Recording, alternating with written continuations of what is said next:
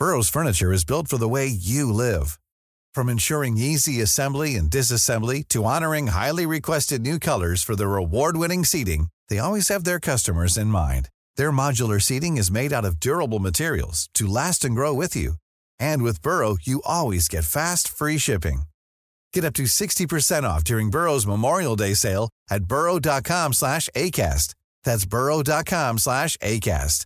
burrow.com slash ACAST.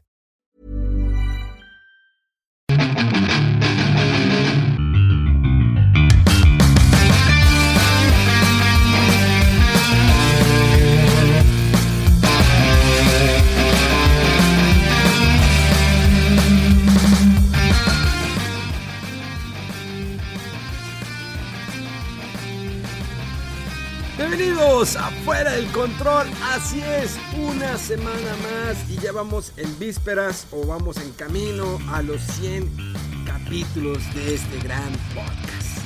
Vivo y en directo como siempre desde la ciudad de Monterrey para todo el mundo. Mi nombre es Memo García, mejor conocido como Memo Hierbas y la verdad siempre me da una felicidad grabar este podcast. Logramos siempre un día antes de su lanzamiento para estar en lo más fresquecito, lo más palpable, lo recién, lo, lo que acaba de salir del horno.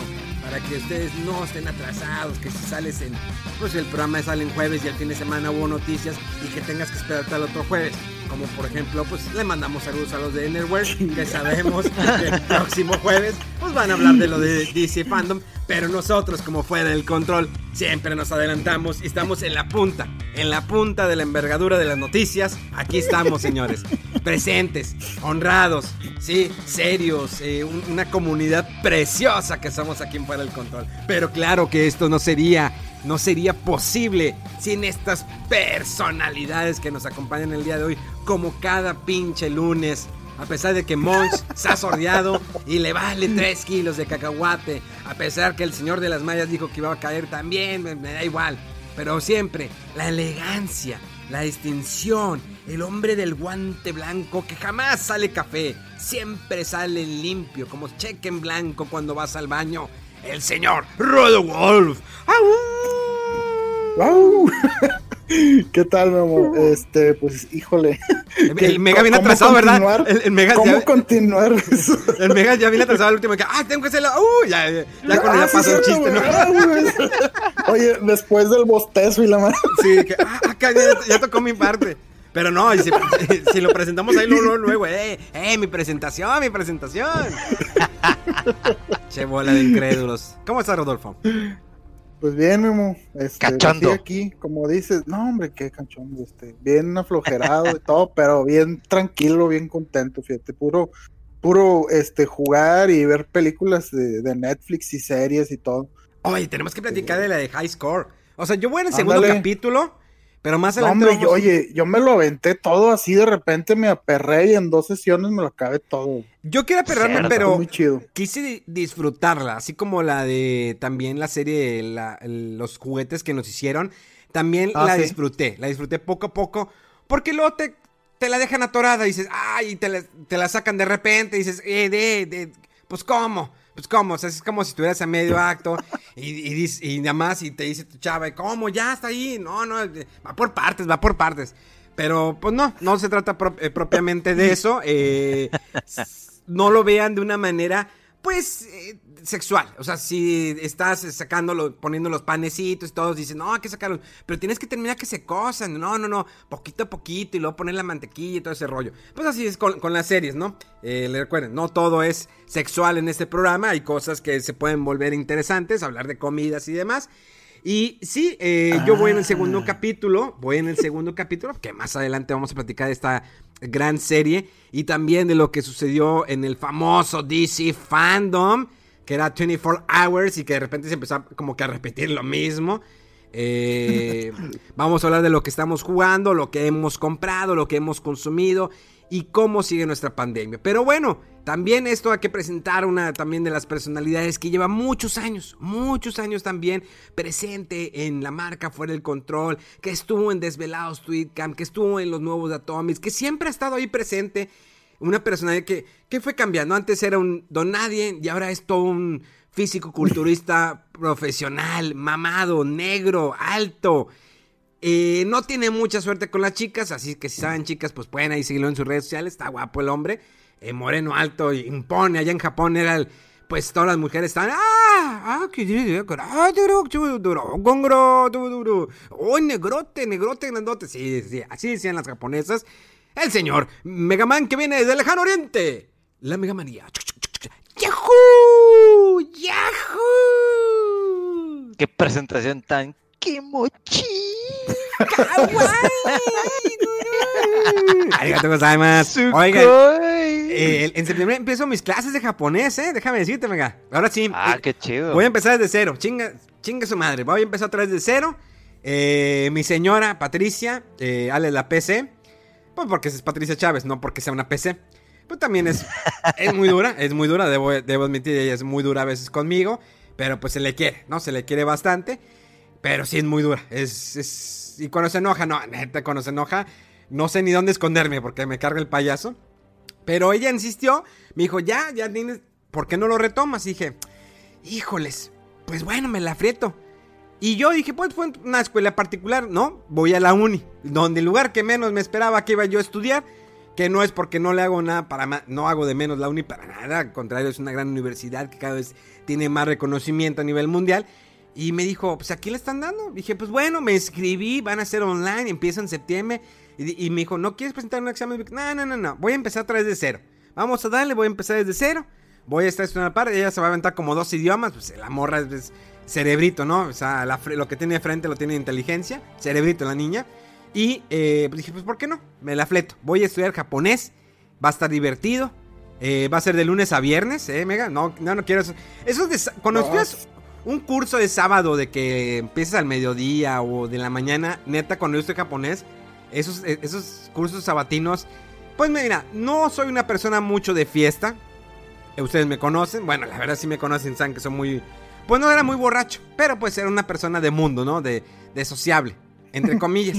y más cuando me juntaba con la mole. Entonces, pues esos cursos sabatinos me estaba cargando literalmente el payaso. Y pues aprende japonés y muy apenas lo pasé. Pero sí dije, no vuelvo, no vuelvo a estudiar en, en, en sábado en la mañana.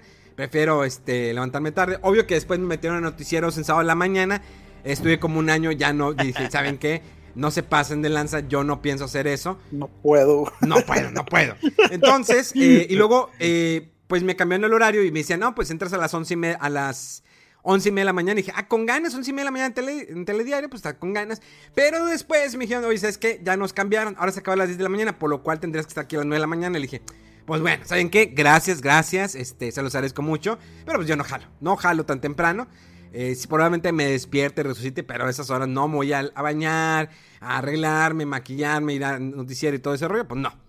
Entonces eh, decidí que va a ser mi eh, clase de japonés de lunes a viernes de eh, 1 a 2 y media de la tarde, lo que está bien. Antes de comer ya estás despierto. Digo, normalmente empiezo a las 9 de la mañana a trabajar, ya voy a estar despierto para la 1 ya. Estás, ya estás, es como que tu punto, ¿no? Clave en el día que es el momento. Antes de comer, estás, quieres comer, pues pones atención, terminas, comes y ya te jeteas. Pero bueno, pues trabajo, entonces tienes que trabajar después. Pero sí. Ya, en septiembre empezamos otra vez con el japonés. Oye, eh. quiero mandar un saludo. Mándale saludos a quien la, quieras. A la comunidad de fuera del control, que es muy bonita, es linda, es hermosa, es preciosa. ¿Sí?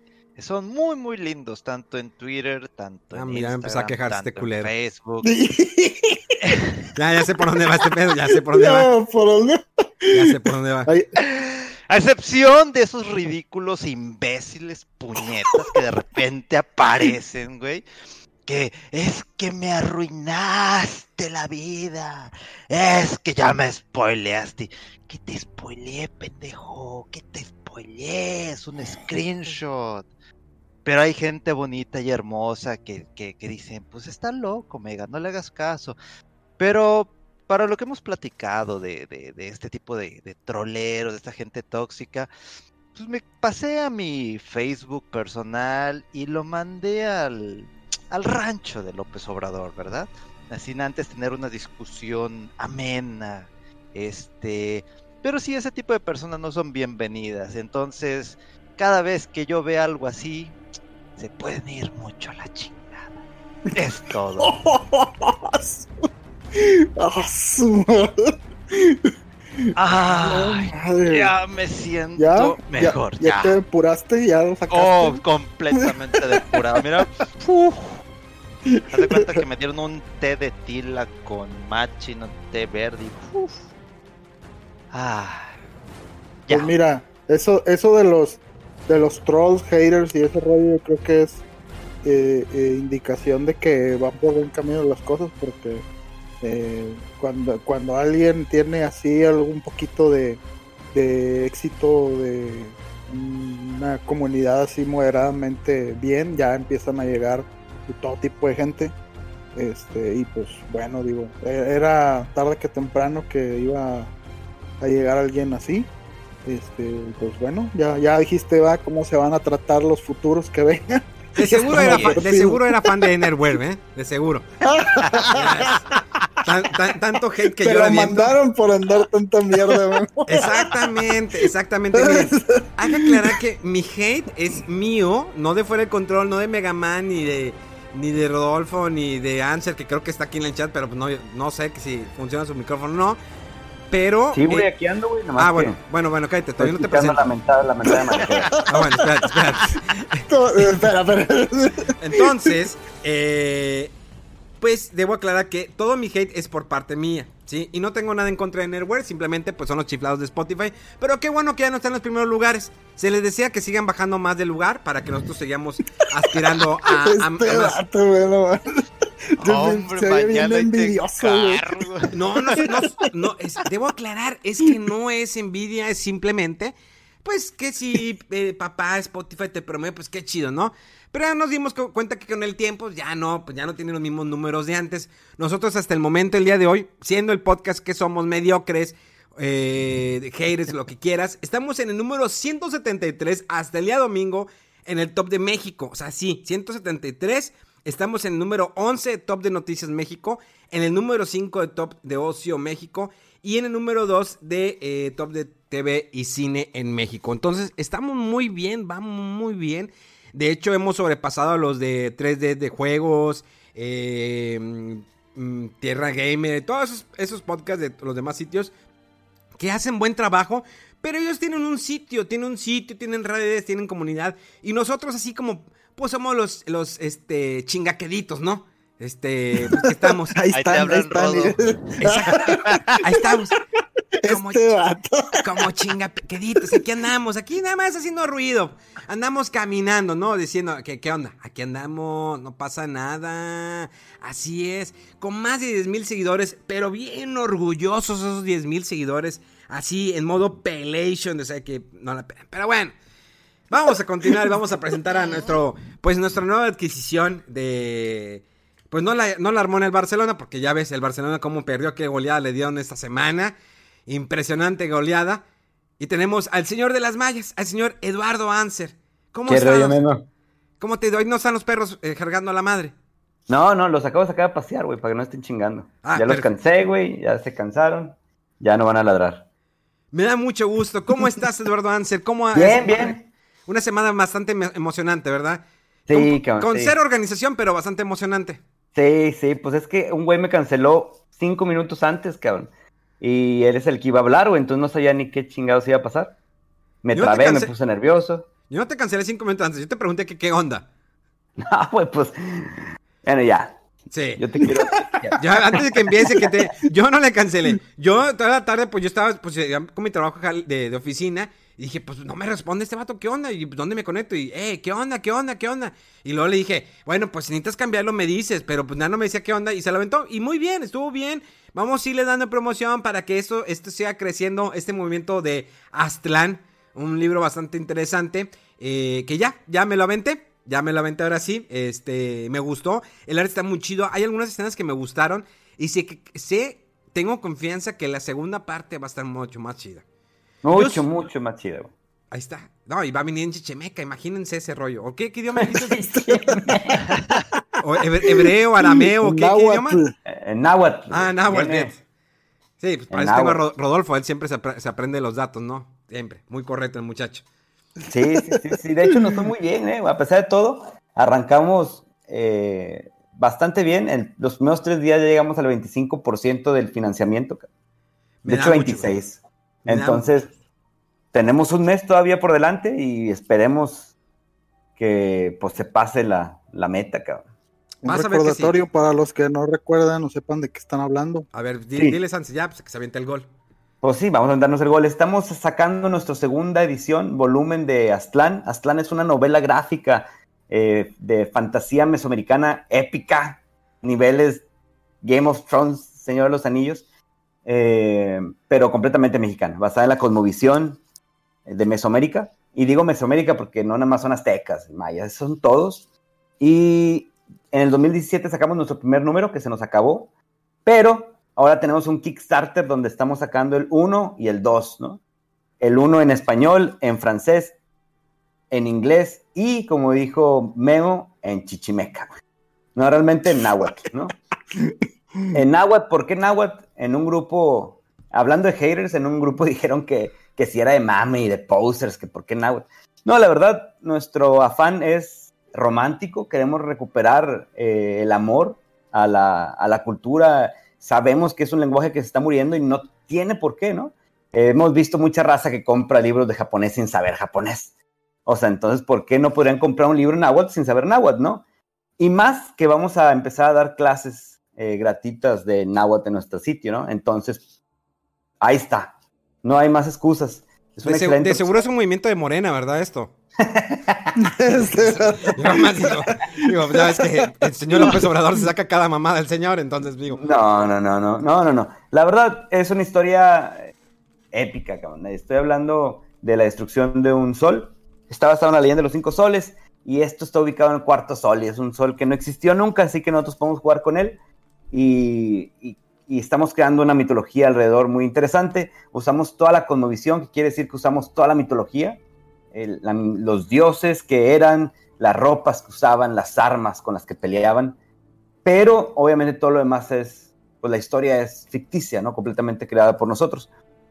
Hay bestias basadas en animales que hay en Mesoamérica y cocinan mole y comen tacos, ¿no? En lugar de, de vivir en Nueva York. Entonces, no es una excusa que, que sea mexicano, cómprenlo porque es mexicano, no. Realmente le hemos puesto mucho cariño y mucho amor a la historia. Los dibujos, Memo, tú ya los viste. eh, Polanco se avienta un chambón y pásenlo a ver, pásenlo a nuestra página. De, ¿Puedo decir nuestra página de Facebook? Adelante, tú, estás en tu programa. Estás en tu programa, Eso. pinche mierda. es facebook.com slash Aztlán novela gráfica. ¿no? Y al rato les paso el link del Kickstarter para que pasen, nos apoyen, entren, pónganle el dinero que ustedes quieran gastar, al fin que ahorita no se los van a cobrar, se los van a cobrar hasta el 20 de septiembre, entonces pasen, gasten lo que quieran, 500, 700, 1500, hasta 3000 pesos por una página original. Eh, se pueden gastar, ahorita no se los van a cobrar, ni FAMS hace eso, así que eh, adelante. Bien, me da mucho gusto, me da mucho gusto. Y Vamos a arrancar ya ahora sí con este programa. Eh, pues obvio que se generan, co- co- como, siempre, noticias, ¿no? Como cada semana del mundo del cine, cómics y demás. Eh, salió ya la tercera parte de la guerra de Joker, pero eh, creo que esa hasta la próxima semana se la voy a platicar porque no la, la- la descargué. Es que yo ya me hice ya cómic digital, ya físico, ya a mí ya no me funciona tanto. La verdad es como que, pues ya, tanto reseteo en los universos que ya no, no, no importa mucho. Pero bueno, antes de empezar con lo de DC Fandom, este evento que le dieron tanta promoción y que como dos días antes lo cambiaron de que, ah, no, no va a ser ya siempre de que dos días, va a ser este un día y el otro día va a ser en septiembre y va a haber esto y de repente como a las se- seis horas lo volvieron otra vez a repetir las cosas. Entonces, sí es, es, es algo eh, y aquí eh, creo que uno, este punto, algo muy básico que está pasando en nuestro mundo. ¿Sí? El mundo está cambiando, obvio que siempre ha cambiado de, de una forma que a veces no, no la esperábamos. O sea, no es lo mismo ahorita la mercadotecnia como hace 10 o 15 o 20 años. Obvio que ha cambiado, están los influencers, la tecnología, las redes sociales, la televisión ya no es lo mismo. Ahora están las plataformas de streaming como Netflix, Amazon Prime, HBO, Paramount, eh, Hulu, Fox, entre Disney Plus, que ya se estrena en noviembre aquí en nuestro país, o bueno, al menos en Latinoamérica. Entonces, ¿Ha cambiado el mundo? Claro que ha cambiado el mundo, pero creo que esta pandemia, este eh, virus del COVID, ha transformado nuestras vidas de una manera que no esperábamos. Cuando empezaron los casos en China, decían, bueno, pues se va a quedar en China, ya los chinos saben siempre qué, qué onda, qué rollo. Esos vatos son inmortales. Es un país de primer mundo, debemos de reconocer eso. Así como lo es Japón, un país de primer mundo. Supieron cómo llevarlo porque, vuelvo a repetirlo, es un país de primer mundo. Tienen eh, un nivel socioeconómico mucho más alto que el de nosotros. Y no estamos diciendo que México sea pobre o sea miserable, lo que quieras. Pero es un, es, sigue siendo un país tercermundista en vías de desarrollo. ¿Estamos hasta aquí bien? Ah, estamos bien. ¿Estamos Sí. bien, muchachos? Sí, estamos bien. Entonces, Sí, sí, sí. eh, se transforma, eh, viene China y lo empieza a tocar a otros países. Y desafortunadamente aquí no se prepararon las cosas. Obvio que tenía que pegar de alguna manera, pero que tal vez la historia sería diferente. No soy un experto, no soy un biólogo o, eh, mercadotecnia, lo que quieran, no, lo soy. Pero obvio que la historia hubiera sido un poquito más, un poquito más diferente si se hubiera preparado México o nuestro país o nuestro presidente, eh, algunos sectores, todo lo que quieras, se hubieran preparado de una mejor manera contra esta pandemia. ¿Por qué? Porque ¿qué, qué ha sucedido? Hay un impacto muy fuerte socioeconómico eh, a nivel nacional en México, ¿sí? Donde negocios han cerrado, donde eh, actividades que antes se podía tener, eh, se hace un restaurante, un antro, un bar, eh, lugares públicos, restaura eh, no sé, eh, zoológicos, museos, todo ha cambiado. Hay cosas que no puede ser, el gimnasio, que me dio risa que en Estados Unidos están haciendo una protesta eh, enfrente, no me acuerdo dónde, donde estaban unos vatos haciendo acá ejercicio y todo el rollo. Y luego lo vienen en mitad de México, porque al final de cuentas México absorbe mucho de, nue- de nuestro país vecino, que, que es Estados Unidos. Obvio que lo absorbe. También pues, absorben de muchos países cosas de nuestro México. No estoy diciendo que nuestro México es una esponja, pero sí lo es de Estados Unidos. Entonces, eh, así como las caravanas que dicen que no, es que las caravanas empezaron en México. No, las caravanas empezaron en otras partes. A alguien se le ocurrió y todo lo fueron. Pero no se trata de eso. Aquí, al menos en Nuevo León, creo que ya están empezando a poner, imponer este multas para los que están haciendo caravanas. Porque no solamente es el hecho de que vas en la caravana, vas en el carro. Sino el hecho de que te bajas del carro, convives y que la fiesta súbanse y el pedo y todo el rollo. O sea, la gente no ha entendido y como lo dije anteriormente, si se hubiera preparado nuestro país de una manera, vamos, ¿saben qué? Desde enero vamos a empezar a cuidar nuestros aeropuertos. No empezar en el momento en que ya salió el primer caso. Ah, cañón, ya salió el primer caso. Pues póngase al tiro. Pues no. O sea, si, si realmente es desde diciembre, desde que el momento que empieza, sabemos que China tiene, hay mucho eh, chino maldito que viene, no, perdón lo de maldito, pero hay mucho eh, chino que viene a México. En el momento que se hubiera empezado ya a cuidar los aeropuertos. Pero no, no lo hicieron. Entonces, ¿qué? Está sufriendo las consecuencias. No solamente el país, es nosotros, todo el mundo está sufriendo las consecuencias. No nada más de eso, sino, o sea, por, por esa decisión de tener una respuesta tardía, sino simplemente el hecho, les digo, no soy un experto, yo lo estoy viendo de esa manera, pero probablemente a lo mejor las cosas hubieran un poquito cambiado si desde diciembre se hubiera previsto esto. No en el momento que salió el primer caso, de diciembre. Pero como está el chacuileo, no, el, el robo de gasolina y que las medicinas, y de por sí ya, venían las fallas de que no había medicamentos para mm, el tratamiento del cáncer. Imagínense con la pandemia. Pues claro que en algún momento iba a haber un choque bien cañón en, en- en ese nivel. Entonces, y eso perjudica a, a- a nivel global. O sea, no tan nacional, sino global. Todo perjudica. Eso sí, les voy a decir, esto lo leí hace poco, eh, entre semana, que, eh, bueno, nuestro país, México, es uno de los que más eh, exporta aguacate a otras partes del mundo. O sea, el, nivel, el, aguacate, el consumo se ha elevado. Eso está bien cañón, está muy muy chido que seamos orgullosos de que muchas de nuestras frutas o verduras se siguen mandando a otros países, países y siguen vendiendo. Japón es uno de los máximos consumidores del aguacate. Es- Eso me impresionó bastante y que sigue produciendo. Qué bueno, hay que apoyar eso, realmente. Pero también hay algo que, no, que todavía no cae en conciencia de las personas, que es el cuidarse. El día de hoy salí con mi chava, fuimos a, a un restaurante. Normalmente vamos a ese restaurante porque siempre está solo. Entonces tienen las mesas y nos sentamos. comemos, o sea, con los cuidados, tapabocas, comimos y ya nos vamos, ¿sí? Y ya nos vamos a casa. Como normal, o sea, lo vamos. Si vemos que hay más de 3, 4 personas, ya no, lo, ya no lo hacemos, mejor lo pedimos para llevar. Pero como el restaurante estaba solo, decidimos sentarnos solos a consumir al aire libre. ¿Por qué? Porque queremos también apoyar un poquito la economía en un restaurante, dejando una propina, consumiendo cosas. ¿Qué me van a decir? Pues ¿para qué gastas? No, pues realmente quiero aportar, aunque sea un poco, aportar para que ese negocio no vaya a cerrar. Pero volteo a mi mano izquierda y hay una, una de como un bar, eh, no me acuerdo el nombre, pues, ni para qué los queme. Y hay un chingo de mesas con, con personas, todos chupando. Nadie con eh, cero tapabocas, nada más la persona a la que la de la recepción, digo, recepción, la que te acomoda la mesa, te la acomoda y lo te acomoda la mesa. Entonces, eh, es la única persona que tenía tapabocas. Pero todos los demás estaban aquí en el pedo. O sea, esos son los detallitos. Y yo entiendo. Y hay gente que sigue celebrando que, yo hay, que hay un momento de desesperación. Y no sé si ustedes, y quiero que cuenten sus experiencias, ¿cómo se han sentido? ¿Cómo, han, cómo ha cambiado su vida en esos, en esos últimos meses? Empiezo pues con el señor Wolf, que era una persona muy fiestera, ¿no? Muy social. ya sabes, cada fin de semana pachanga su Sí, yo lo sé, yo sé. ¿Cómo ha cambiado tu vida, Rodolfo? no, pues, eh, pues ser limitado, digo, no, no, no era tan fiestero ni andar afuera ni tanto, digo, gran parte de mi vida era este estar jugando y viendo series y todo, pero de repente, ¿sabes qué? Va la escapadita al restaurante y pues ahora, obviamente ahora pues no.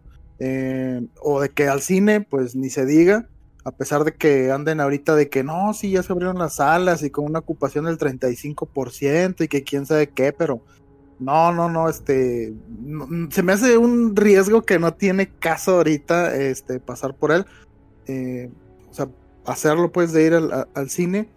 Eh, y pues más que nada es eso, en las salidas ocasionales a eh, reuniones con, con amigos, al cine, que sí me gustaba ir, a lo mejor una vez a la semana o cada 15 días. Eh, y también pues eh, las salidas a restaurantes. Ahora, ahora sí que casi puro estar este pide y pide ¿verdad? a domicilio. Eh, y pues más que nada es eso. sí, sí, a mí se me hace como que muy, muy pronto para ya este que estén ahí según reabriendo cosas y sobre todo ese tema de, los bares, eh, pues yo entiendo que también están ahí desesperados y todo, pero pues es que apenas eh, escuchamos de que se va a alguna reunión, en una boda y va la gente y se contagian o en alguna, en escuelas en Estados Unidos, ¿no? Que según reabrieron algunas y luego, luego, y pues era obvio, o sea, ya sabemos, ya nos han dicho que la concurrencia de mucha gente en lugares... Eh, pequeños y sin mucha ventilación es perjudicial y es un riesgo, pero la gente no entiende, entonces, pues ahí no, sé, hay mucho, o sea, como que si no, si no, si uno no quiere poner atención a lo que ya sabes y estás andas de incrédulo, pues, ¿qué, qué le haces, no? Y, y sorprende mucho que también, la otra vez vi unas noticias, digo, de, de que este Madonna, me parece, que compartió en su Instagram un video de, de de teorías eh, sobre la vacuna del COVID y que la están, la siguen este, escondiendo y que no la quieren liberar y no sé. Y dices, wow, o sea, como parte de lo que habíamos hablado nosotros hace unos podcasts también, de que hay que tener cuidado con lo que difundes, lo que tuiteas, porque, o sea, siempre está bien eh, dudar, eh, cuestionarte, no estar siguiendo a los gobiernos ciegamente ni nada pero cuando eres una figura así pública, un artista, alguien que mucha gente la sigue, este, pues hay que tener un poquito de cuidado, ¿no? De lo que dices y todo, porque se lo pueden agarrar como completa verdad. Eh, también creo este Miguel Bosé, algo así de que no, que las vacunas no, y que es una conspiración, y también eh, que los, los, cubrebocas, que no, no nos tienen por qué obligar a hacerlo, y, y luego, bien irónico de que concertó a una protesta sobre eso y el vato no fue.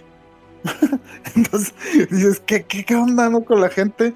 Eh, pues sí, hay que, hay que seguirse cuidando, yo digo, y pues ya, ya pronto eh, debe de ir bajando un poquito el nivel de contagios y demás. Y pues sí es fácil eh, decir, si se hubieran cuidado esto, otra cosa hubiera sido, pero sí, claro que sí.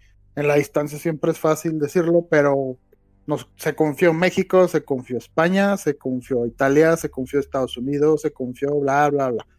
Entonces, no, nadie estaba preparado ni sabía en realidad la dimensión de lo que iba a, hacer todo este problema, ¿no? Y sí, o sea, yo creo que parte de, de porque sacaste el tema Memo era por lo de la, la conferencia esta del DC Fandom que se han vuelto muy eh, complicado eh, hacer eventos eh, de este tipo. Ya vimos que se canceló el E3. Eh, esta semana que viene creo que comienza el Gamescom y también va a ser en línea. Las conferencias de Microsoft, de Nintendo y todo también han sufrido por, esta pandemia y sí, como que todos andan todavía agarrando la onda ahí a las cosas, cómo funcionan, cómo trabajar a distancia. y bueno, también en eso de trabajar a distancia, pues bueno, mi, trabajo lo he seguido haciendo, pero a distancia, obviamente. Pero yo trabajo normal, o sea, en el mismo horario, pero aquí en mi casa, ¿no? O sea, de 8 a 5. Este, entonces, pues sí, son parte de las cosas que tiene uno que ir ajustando en, en, la, en el día a día eh, para seguirse cuidando. Eh, Lalo, no sé cómo tú has vivido tus últimos meses, aparte gordo. Eh, sí, aparte gordo, definitivamente ha sido algo, cambios dramáticos en cómo nos llevamos la vida cotidiana. En lo personal, yo tengo dos niñas y pues dejaron de ir a la escuela. Para empezar, dejaron de ir a la escuela. Eso fue algo completamente, pues radical, porque pues como eh, yo, trabajaba en la casa, así que eso no, me afectó. Lo que me afectó es que ahora en la casa pues estaban dos niñas corriendo y brincando y les tienes que poner atención y luego están en clases eh, y tienes que estar con ellas mi esposa y yo nos tuvimos que dividir en, no, pues ahora te toca la chiquita, una, ahora te toca la grande, la chiquita tiene un año. Y se le ocurrió empezar a caminar cuando empezó la pandemia, güey. Entonces, eh, sí fue un, un despaye. Y luego también los niños, pues pobrecillos, ¿no? Están encerrados todo el día. Y tienes que estar buscando cosas. Porque la fácil es ponerlos en la tele, ¿eh? La fácil, fácil. Y desgraciadamente de repente pues lo tienes que hacer porque dices, ¿qué hago? En la tele pero la chiquita me aguanta 10 minutos de una tele ya. La grande todavía. El que me salvó la vida fue, aunque te burles, Memo, fue Zelda, Compré Zelda unos 15 días antes de que empezara todo. Y mi hija ni lo quería ver. Ah, es un niño, ¿qué es eso? ¿Y de Zelda dónde está? Y yo quiero ver a Zelda. Bueno, pues a los 15 días después de estar encerrada lo agarró y lo agarró y, y lo jugamos entre los dos y lo jugamos todo, nos lo acabamos, lo exprimimos el juego y fue una experiencia muy bonita poder jugar con mi hija Zelda después de, años de que yo lo jugaba, ¿no? Es una de las cosas que me voy a llevar de la pandemia que voy a decir, mira, esto me lo dio. Porque al rato ya no me va a pelar. Ahora tuvimos tiempo, estábamos encerrados y, y eso fue algo muy padre. Normalmente nosotros no somos, desde que tuvimos bebés, no somos mucho de salir, entonces, pero sí vamos al cine normalmente íbamos al cine y, íbamos a casa de mis suegros y, o mi mamá nos cuidaba a las niñas y nosotros nos podíamos ir y ahora pues se acabó, ¿no? Realmente por cuidar a nuestros padres y, mis suegros, pues dejamos de ir con ellos y pues también se, se acaba todo, se acaba todo. Pero quitando eso, pues, pues todo, gracias a Dios, todo bien. ¿No? Estamos, no nos quejamos, no nos ha pasado nada, aquí estamos bien. Y, si de repente se esperan, ahora está muy emocionada mi hija porque cree que va a entrar a primaria, todavía como que no le entre el clic que, que no, que va a ser online. No, es que no puede, o sea, se le va, o sea, empieza a ver la pantalla y a los cinco minutos ya está viendo el techo. No es lo mismo, No es lo mismo, no es lo mismo. Este, Mega, tú, que también eras una persona pues muy social, ¿no? Siempre ligando chicas cada fin de semana. Siempre llegaba a los sábados y nos presumía que no, ayer me llevé una, una chava güera, una blanca, una morena, rubia, pelirroja, net, este, un sinfín de mujeres que siempre que sacaba fin de semana Mega. ¿Cómo es ahora tu vida, Mega? Fíjate que desde el viaje que hicimos el año pasado a Japón, regresé pues contento eh, con una mente un poquito ya más tranquila, refrescada en el sentido de, ideas. Y desde ahí estuve de que, ¿sabes qué? Ya sé qué cosas quiero y qué cosas no quiero. En, tanto en el aspecto laboral y en el personal. Cuando llega la pandemia, hay, todavía se, vaya, se puede decir que afirmo más el, el, concepto que tenía de qué es lo que quiero y qué es lo que no quiero, ¿no? Y en ese aspecto, pues me di cuenta de qué personas sí quiero alrededor mío, qué personas, personas no las quiero alrededor mío, eh, eh, tanto en lo personal como en lo profesional. Y pues me he dado cuenta como que de simplemente darme cuenta de, de qué es lo que realmente necesito y qué es lo que realmente no lo necesito para nada por ejemplo, el poder reunirme con ustedes a veces me deja un poquito más que el hecho de, no sé, que alguien me diga, oye, vamos al bar. Obviamente, yo no soy ahorita de, o mucho menos ahorita de, que extraño ir al restaurante o de que extraño ir al bar a tomarme unas cervezas. No, generalmente cuando yo tomo mis cervezas es aquí en la casa, aburrido, pero podrán decir viendo ya sea un stream en Twitch, viendo una película, viendo anime, jugando videojuegos o simplemente para pasar el rato, ¿no? Pero aquí me quedo. Entonces, últimamente lo que he revisado es pues, lo que quiero ver más adelante en mi vida, qué, qué tipo de, amistades necesito que me ayuden a crecer, que me ayuden a, a seguir adelante, que me apoyen en los malos momentos y pues también te das cuenta de qué es lo que realmente sí necesitas y no necesitas. Hace poquito estaba teniendo una plática con un conocido en donde estaba preocupadísimo porque tiene sus días de vacaciones y no va a poder salir a la playa. Y yo por dentro estaba de que, ay, puñeta, güey, como te digo. Entonces, ese tipo de cosas voy como que limpiando, ¿no? De si para ahorita tu preocupación es el hecho de que no puedes ir a la playa, pues obviamente me sirve de filtro, pues para ir sacando lo que, el tipo de personas que sí necesito que, me aporten algo, ¿no? Si alguien me dice que estoy preocupado porque pues no tengo por algo de, dinero o algo que me pueda salir, ayudar a salir adelante porque tengo un negocio. Y como tú lo mencionas, pues apoyar ya sea si es un negocio de, algún tipo de servicio, de comida, pues ¿por qué no pedir a domicilio de esa amistad, de ese conocido, para que no le pegue tanto? Eh, en el caso mío, obviamente, pues no puedo ir al gimnasio. Entonces recuerdo que en el gimnasio al que, que iba, pues mucha gente estaba enojado de que, oye, es que ya pagué la anualidad, que la anualidad, no debo decirlo, es algo regalado en comparación totalmente a otro tipo de gimnasios. Entonces a mí yo había, ya ves que en el gobierno de Dublín había dicho que ya se iba a hacer apertura, estamos hablando de, principios de julio, en donde pues ya se va a poder regresar a ciertas actividades, ¿no? Y se estaba contemplado también el abrir los gimnasios. Y yo andaba con la idea de, y sí, no, sí, no.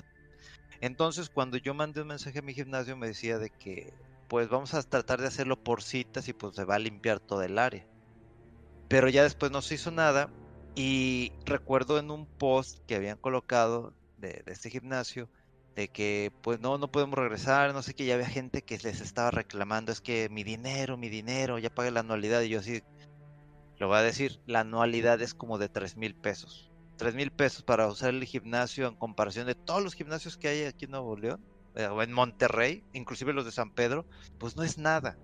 Entonces yo recuerdo que me habían mandado un mensaje de que, oye, ves que, pues si quieres, este, vemos más adelante cómo se te regresa o se repone el dinero. Y yo les dije, no, o sea, digo, no es que me sobre el dinero o, en ese aspecto, ¿verdad? Pero si esos tres mil pesos le van a ayudar a alguien a que pueda mantener su negocio o pueda tener algo, pues adelante, o sea, ya veré yo más adelante cómo me lo arreglo. Pero ya uno te, te, te, vas dando cuenta de, de, de qué forma puedes ayudar a alguien en este tipo de situaciones y a quien realmente pues no necesitas ayudar porque tiene otro tipo de mentalidad. Entonces ese tipo de aspectos fue lo que me ha ayudado a pues estar un poquito más tranquilo en ese aspecto de que ay es que no los puedo ver a tus así que digas que quiero ver a todo mundo pues no. Sí nosotros que, estamos pintados o qué Oh, pues, pues, ustedes sí, ustedes No, saben que pero- yo los quiero. No, sí, a sí, Rodo sí, lo sí. quiero, a Mega, a Mega, a mí mismo me quiero, No, yo me sí, amo. sí, sí entiendo tu punto. Y está muy claro eso. Fíjate que llega un momento en que tenemos que unirnos, así como lo dijiste, de que pues a lo mejor el- lo que tú me puedas regresar, pues puede ayudar a alguien, a alguien más. No es que nos sobre el dinero para nada. O sea, no estamos gastando porque nos sobra el dinero. Digo, a mí, sí- en mi caso sí, pero no sé ustedes. Pero no, no, no se crean, no. Eh, hablando en serio, es como que apoyar. Realmente apoyar. O sea, realmente cuando dejabas una propina, yo ahorita no mido si es 10%, 15%. Le digo, ¿sabes qué? Cóbrame tanto. Sí. Lo demás, yo ayer eh, le pregunté, no me acuerdo que si fue ayer. Creo que sí fue ayer a, a- a un lugar que fui, eh, como que ordené lo mío y fui a recogerlo. Y le pregunté a la persona, oye, ¿y, y esta propina? Ah, no, fue el viernes. Fui el viernes a, a- a comer, a comprar unos taquitos eh, cerca de mi casa. Entonces cuando ya me iba a cobrar y le digo, eh, cóbrate el 10. Y el chavo como que, "Eh, es que, ¿cu- ¿cuánto es el 10? Mira, ¿sabes qué? No te la peles. Cóbrame tanto. Oye, ¿esta propina es para ti o es para todos? No, pues anteriormente sí era para pues, el, que el que atendió, pero ahorita se reparte. Perfecto, ¿sabes qué? Cóbrame tanto. O sea, no es que me sobre. O sea, re- realmente yo doy gracias a Dios que tengo trabajo, que tengo ingresos, que tengo techo, que tengo, facilidades que a lo mejor él no pueda tener. Pero si yo puedo ayudarle con 5, 10, 15 pesos, 20 pesos, en lo que se reparte en la propina, para que puedan ellos tener para un poquito un extra para su transportación, para su casa. Yo sé que el negocio donde fui, pues es un negocio que ha estado por más de 30 o 40 años, eh, los tacos Tony. Y lo digo, la marca Tacos, Tacos Tony, que durante, que desafortunadamente cuando empezó la pandemia y que dijeron van a cerrar negocios, ellos decidieron no hacer a domicilio, decidieron cerrar completamente. Y tenían un personal, porque yo me acuerdo que los domingos amanecía de eh, streaming y es- estos tacos abren a las 5 y media de la mañana. Y a las 5 y media de la mañana yo me avanzaba los domingos a comprar mis taquitos. Y veías como 10 personas, porque ya estaban preparando la bolsita de salsa, la barbacoa. O sea, porque a las 6, 7 de la mañana empezó a llegar toda la gente. Entonces, vi- ver la diferencia de tener 10 personas a ver nada más a 4 personas atendiendo. Pues obvio que hay, sí hubo un cambio. Ellos quisieron no entrarle a lo de Rappi y todas esas aplicaciones para servicio a domicilio. Decidieron cerrar por más de un mes el negocio. Y llevando la línea que había eh, pedido el gobierno, vamos a cerrar y todo el rollo.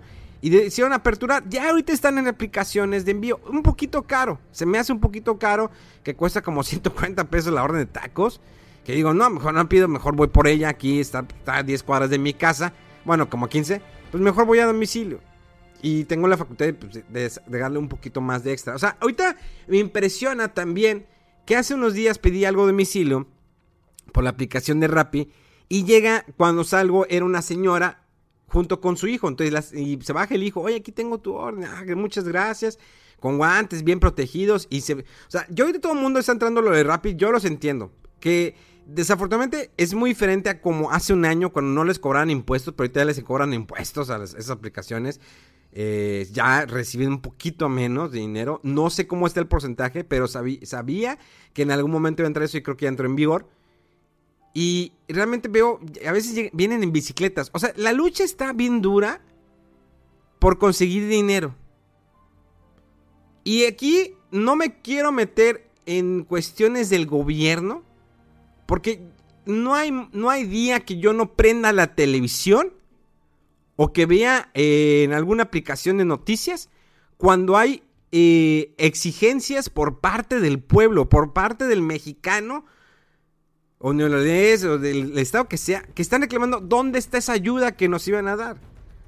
O sea, hay países, ¿sí? Hay un claro ejemplo que tengo, no puedo, no lo quiero decir tan directamente, hay un ejemplo que hay una persona extranjera que es de México, que vive en otro país, y que esa persona se fue a estudiar un idioma, estaba trabajando allá para mantenerse sus estudios, y el gobierno dijo, ¿saben qué? Se va a cerrar los negocios. Pero el gobierno a esa persona extranjera le está dando 400 euros semanales. No es de ese país, es de México. Y, el- y Irlanda, ahí les va, Irlanda le está dando 400 euros para que se pueda mantener. ¿Por qué eso no lo tenemos acá? ¿Por qué eso tene- tenemos la cuestión de que hay que rifar un avión? Pues para que lo que salga del avión, pues para meterle al, al- al servicio de salud. O sea, ¿no se supone que nosotros pagamos impuestos para tener ese servicio? Yo no he usado, gracias a Dios, al momento, lo que me cobran del IMSS. Me lo siguen cobrando por decena porque me pagan por decena en la oficina. Pero muchos tenemos un seguro de gastos médicos aparte porque sabemos que siempre está la mentalidad, ¿no? De que el IMSS, el seguro, es de lo peor. Cuando no es de lo peor, tienen excelentes médicos. Desafortunadamente la mentalidad de nosotros es de que no, es que el seguro está gacho, ahí está gacho, te hacen esperar. Sí, a lo mejor hay secretarias, hay enfermeras que se pasan de lanza. Y por esas enfermeras hay una cadena de, de, de ideas erróneas de que el servicio es malo del IMSS y del seguro, pero tienen excelentes médicos, reconocidos a nivel mundial, no solamente a nivel nacional. El problema es que no hay un suficiente apoyo. Y está muy gacho esto. Porque ya llega un momento en que lo que tenías planeado del 2020, porque ahorita yo tenía planeado un viaje a Japón en marzo y ahora me lo, y lo tuve que cambiar a octubre, pero cuando yo entro a ver, ¿sí? ¿Cómo va la cuestión de los... O sea, el vuelo está ahí. Ya me lo cobraron. Pero la cuestión cuando yo me metí a revisar hace unos días, ¿qué pasa con mi vuelo? ¿Realmente podré entrar a Japón? Y la respuesta es que México ya está vetado de Japón. Ya no puedo entrar a Japón. Por más que quiera y que diga, puedo entrar en cuarentena y lo... No. México está vetado de Japón. Y yo no tengo COVID. Hasta ahorita no tengo COVID.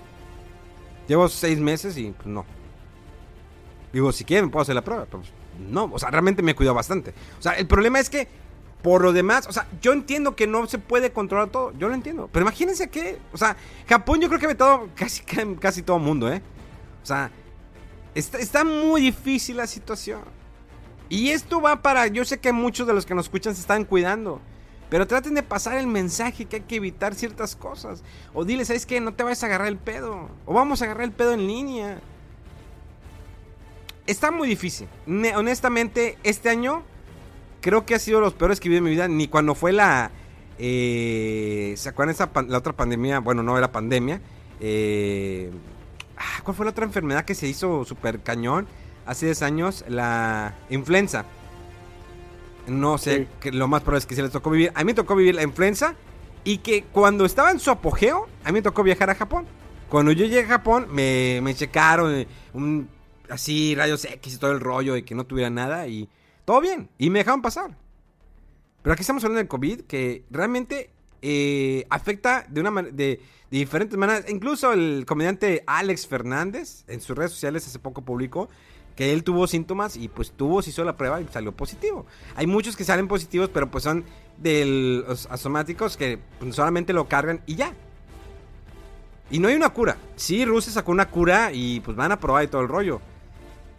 Y los países están poniendo el tiro. Y aquí también el Carlos Slim, el dueño de Telcel y más de mil empresas, va a poner lana porque hay que unirnos. Porque si no hay una unión, ese pedo va, va, va a desgraciar el mundo. Va a haber una separación impresionante. No se trata aquí de que cada quien vea por lo, suyo. Obvio que sí lo tienes que ver, tienes que ver por lo tuyo, tu familia. Pero también tienes que ver por el prójimo de alguna manera. Saber cómo puedes ayudar. Cómo puedes a haber mucha gente ya en la calle. Mucha gente va a haber pidiendo. Si antes había mucha gente pidiendo en la calle, pues ahorita más. Pero creo que en algún podcast yo lo platiqué que antes era muy fácil que tú cargabas cinco monedas de 5 pesos, de 10 pesos, un peso, y lo dabas. Pero ahorita ya no cargas efectivo. Todo lo haces por medio de una aplicación, lo haces por medio de una tarjeta. O sea, yo con Bancomer, pues ya no cargo la tarjeta porque por medio del celular yo nada más escaneo y ya te estoy pagando. Porque eso se hace en China, se hace en Japón y otros países. Y aquí va eso. Claro que pues, seguimos siendo un país tercermundista en vías de, desarrollo que, pues bueno, tiene que irse acoplando, ¿no? A las ideas, a, la tecnología. Pero va a llegar un momento que ya no vamos a cargar efectivo. ¿Qué va a hacer esa gente que está en la calle? ¿Cómo le vas a dar dinero? O sea, vas a limpiar, el parabrisas y pues, no tengo carnal, no. ¿Qué quieres? Que vaya al cajero, me pare para sacarte dinero. Probablemente lo haría, pero hay gente que se puede aprovechar y tal vez si te va a robar. Porque robos sigue habiendo. ¿Qué pasó? El caso de la combi. O sea, la gente en el Ciudad de México está bien desesperada para llegar y, fletártela con huevos de madrear a alguien y no pensar que ese vato te puede sacar una pistola y meterte un plomazo o encajarte un cuchillo. Es la desesperación de que ya estoy harto que me estén robando. Si me está robando el gobierno, me está robando mi jefe, me está robando quien sea, que también vengas al- a donde me estoy transportando de, de... Porque es mi medio de transporte diario y me quieras robar, ya es una desesperación. Porque no solamente sucede en Ciudad de México, sucede en todo el mundo. En cualquier parte. Bueno, en Japón casi no. O sea, Japón es de los lugares más seguros del mundo. Imagínate, porque obvio, voy a lo mismo. Es un país de primer mundo, pero sobre todo la cultura, la enseñanza. ¿Sí? O sea, realmente las cosas van a cambiar. A partir del 2021 el mundo no va a ser el mismo que era en el 2020 y mucho menos en el 2019. ¿Va a cambiar para bien? Probablemente va a cambiar para mal, no sabemos. O sea, de que nos cargó, se fue mucha gente. Miles de personas han muerto. Miles. Y todavía hay gente que sale con sus cons- conspiraciones y eso y lo otro. Déjate de estar pensando y busca una solución. En lugar de preguntar, busca una solución. This is Paige, the co-host of Giggly Squad, and I want to tell you about a company that I've been loving, Olive and June. Olive and June gives you everything that you need for a salon quality manicure in one box. And if you break it down, it really comes out to $2 a manicure, which is absolutely insane. It's also so easy to get salon worthy nails at home with Olive and June. The difference between how your nails used to look when you did them yourself and now with the Manny system is a complete game changer. The best thing about Olive and June too is it's a quick dry. Dries in about one minute, lasts for five days, and full coverage in up to one to two coats. Visit oliveandjune.com slash perfectmanny20 for 20% off your first system. That's oliveandjune.com slash perfectmanny20 for 20% off your first system.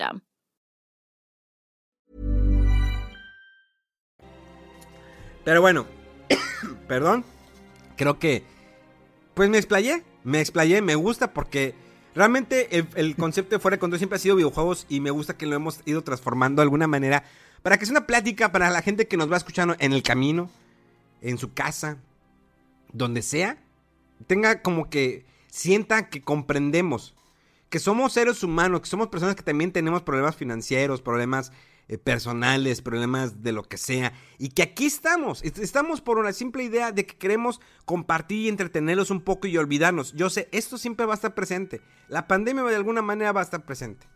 Y todo eso lo tenía ligado, ¿por qué? Porque íbamos a hablar de lo del evento que salió eh, el fin de semana, que fue el famoso eh, DC Fandom. Y ya quiero cerrar, o sea, realmente cuídense, chavos. Neta, toda la banda, cuídense y cuiden a los demás y cuiden su familia. Y cuídense mucho. Y bueno, este evento de DC Fandom, eh, digamos que era como que respuesta a, los eh, anuncios que tendría eh, la compañía DC. Como sabemos, esta compañía, no sé si Alan Ser todavía está aquí. O ya se fue. Creo que tiene una llamada, no, sí, ya. Todavía sigue la llamada. La compañía DC ha presentado problemas financieros muy fuertes. Ha tenido despidos. Y, y bueno, hicieron algunos anuncios. abrió el evento con el panel de Wonder Woman 1984. Esta película que pues está a estrenarse en unos meses. De hecho, este fin de semana se estrenó una película de Scooby-Doo en México. ¿En qué cines? No sé, pero en algunos cines se estrenó. eh, donde Alex Montiel, eh, el escorpión dorado, presta su voz para uno de los personajes, Fabul Man, creo. Y bueno, Wonder Woman presenta su panel donde presentan ya más personajes, pres- presentan un nuevo avance. Genial. Y tienes que vivirlo de otra manera. O sea, ir a una Comic Con ah, para mí era genial porque entrabas a los paneles, te formabas, andabas para todas partes. Y eso se acabó. Y no sabemos si el próximo año vuelva a surgir en las convenciones de esa manera. O cómo se van a vivir. Y DC Fandom pues, dijo esto. Pues vamos a presentar. Presentaron Wonder Woman 1984. Chido. chi- sale el enemigo de esta película. Todavía no me sigue como que entrando el, la Wonder Woman con ese traje dorado raro. Y creo que yo lo más esperado que tenía era el Escuadrón Suicida. Del director de Guardianes de la Galaxia, que no recuerdo su nombre. Mega, ¿te acuerdas del nombre? James Gunn. James Gunn. James Gunn. Te paso. Eh, ¿Qué película se va a aventar este hombre? Neta, qué visión de introducir todos esos personajes. Y creo que va a superar pues, fácil a del Escuadrón Suicida que eh, Will Smith protagonizó. Que creo que le hicieron. Ah, ah. Y creo que esta va a estar mucho mejor. Eh, presentan el nuevo avance. Se ve genial. Hablan los personajes, todo. Está Capaldi, que Capaldi pues, era, fue parte de la serie de Doctor Who. Eh, y eh, se trajo otros, a otros actores de Guardianes de la Galaxia. Y bueno, y de ahí, pues bueno, eh, para no hacerla tan larga, esta plática, presentan el nuevo avance, el primer avance de la película de Batman. Esta película de Batman, en el momento que anunciaron a este Pattinson, del que produzco, se llama, ¿cómo se llama la película del Crepúsculo Amanecer? No, esa es la de Tarantino, siempre la confundo. No, Crepúsculo, sí. ¿Sí? Eh, Crepúsculo, Sí. Twilight. Twilight, sí, vamos a dejarlo cuenta. Sí. Eh, todos decían de que no, ¿cómo? Lo mismo pasó cuando se anunció la película, eh, cuando anunciaron el Joker de Heath Ledger, porque Heath Ledger venía Ándale. comedia- comedias románticas, y eso, cosas que de Sí. ti, Corazón Valiente, o sea, dicen, ¿cómo sí. y lo otro? Yo me quedé caído, yo en un momento dije, no, hasta no ver no puedo, no puedo decir. Y lo mismo Sí. hizo con Pattinson, dije, mejor me espero a ver qué onda, porque a lo mejor el chavo puede sorprender, como por ejemplo el chavo de la serie de... ¿Cómo era? No era una serie, era una a High School Musical. Bueno, no me acuerdo uno de los protagonistas que salía ahí como Ñito Fresa. Ahorita ha hecho películas bien súper raras. Y de hecho hizo una ¿Zac película... Efron o quién? Creo que sí. Y hizo una película también con Robert De Niro de Mi abuelo... eh, mi abuelo es un Ah, peligro. sí. Ay, también la de The Greatest Showman. Qué bueno. Exacto. Exacto. Entonces, Baywatch y demás, sí. el, el vato... Sí, fuera de las comedias chafas, las, las películas que he hecho serias, me ha sorprendido mucho este eh, Zac Efron, ¿sí? Me ha sorprendido. Es Entonces- correcto. No te hagas, tienes un postercillo ahí en tu cuarto, yo lo vi. Tengo uno de Joker, cállate los. Pero cuando Ledger fue anunciado, yo dije, a ver, yo había visto 10 cosas que de ti, porque me gusta, está chida, me divierto, me río. Sí, vi la de Corazón. muy buena. No me Valiente. acuerdo No, corazón de. De caballero. caballero. De Caballero, caballero. caballero, ándale. Eh, y dije, va, ¿y qué pasó? Sorprendió con Joker. Entonces, cuando anuncian Pattinson, dije, "Mm, le voy a dar el beneficio de la duda. No voy a opinar, no voy a decir nada, se, pasaron de lance, tú quieras. Al ver esta película, el primer avance, yo voy a dar mi opinión y creo que todo lo demás quiero que den también su opinión. Yo vi el primer avance y la, verdad es, primero es la voz que se escucha, me sorprende la voz de fondo, es el, el enemigo, el villano de la película. El comisionado Gordon, ah, ese actor, yo lo he visto mucho en las películas de James Bond, porque pues es parte ya de las últimas películas de James Bond, donde está Daniel Craig. Eh, pero sentí, ok, el cambio de comisionado Gordon siempre lo has visto. No quiero sonar racista, es blanco, alto, pelo canoso, bigote. Y me pones este y digo, bueno, va, es una visión diferente, está bien, la puedo pasar. Y es buen actor, es buenísimo actor. ¿Ok? Sí, ¿Sabes dónde sale también en Westworld? Sí, sale en Westworld que no no te Muy la buena. imaginas. Pues no te la imaginas. La última temporada de Westworld no me gustó, ni la terminé Ah. de ver, no me antojó. Pero las primeras que- dos están de poca su madre. Tampoco, sí. Están muy Sí, es que la última no, no, no era ni West, No. ni. O sea, entonces, ¿para qué la estoy viendo, no? Sí, o sea, se, se salió totalmente de ya. O sea, ya te saliste del mundo y te vas al exterior. Entonces ya empezó como que. No, o sea, no me amarró. Tercer capítulo fue que dije, ya me perdió. Pero las primeras dos están No te pases, el Anthony Hopkins.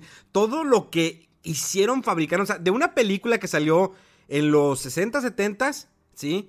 Con un gran actor, este. Pues rapado, no me acuerdo cómo se llama el actor.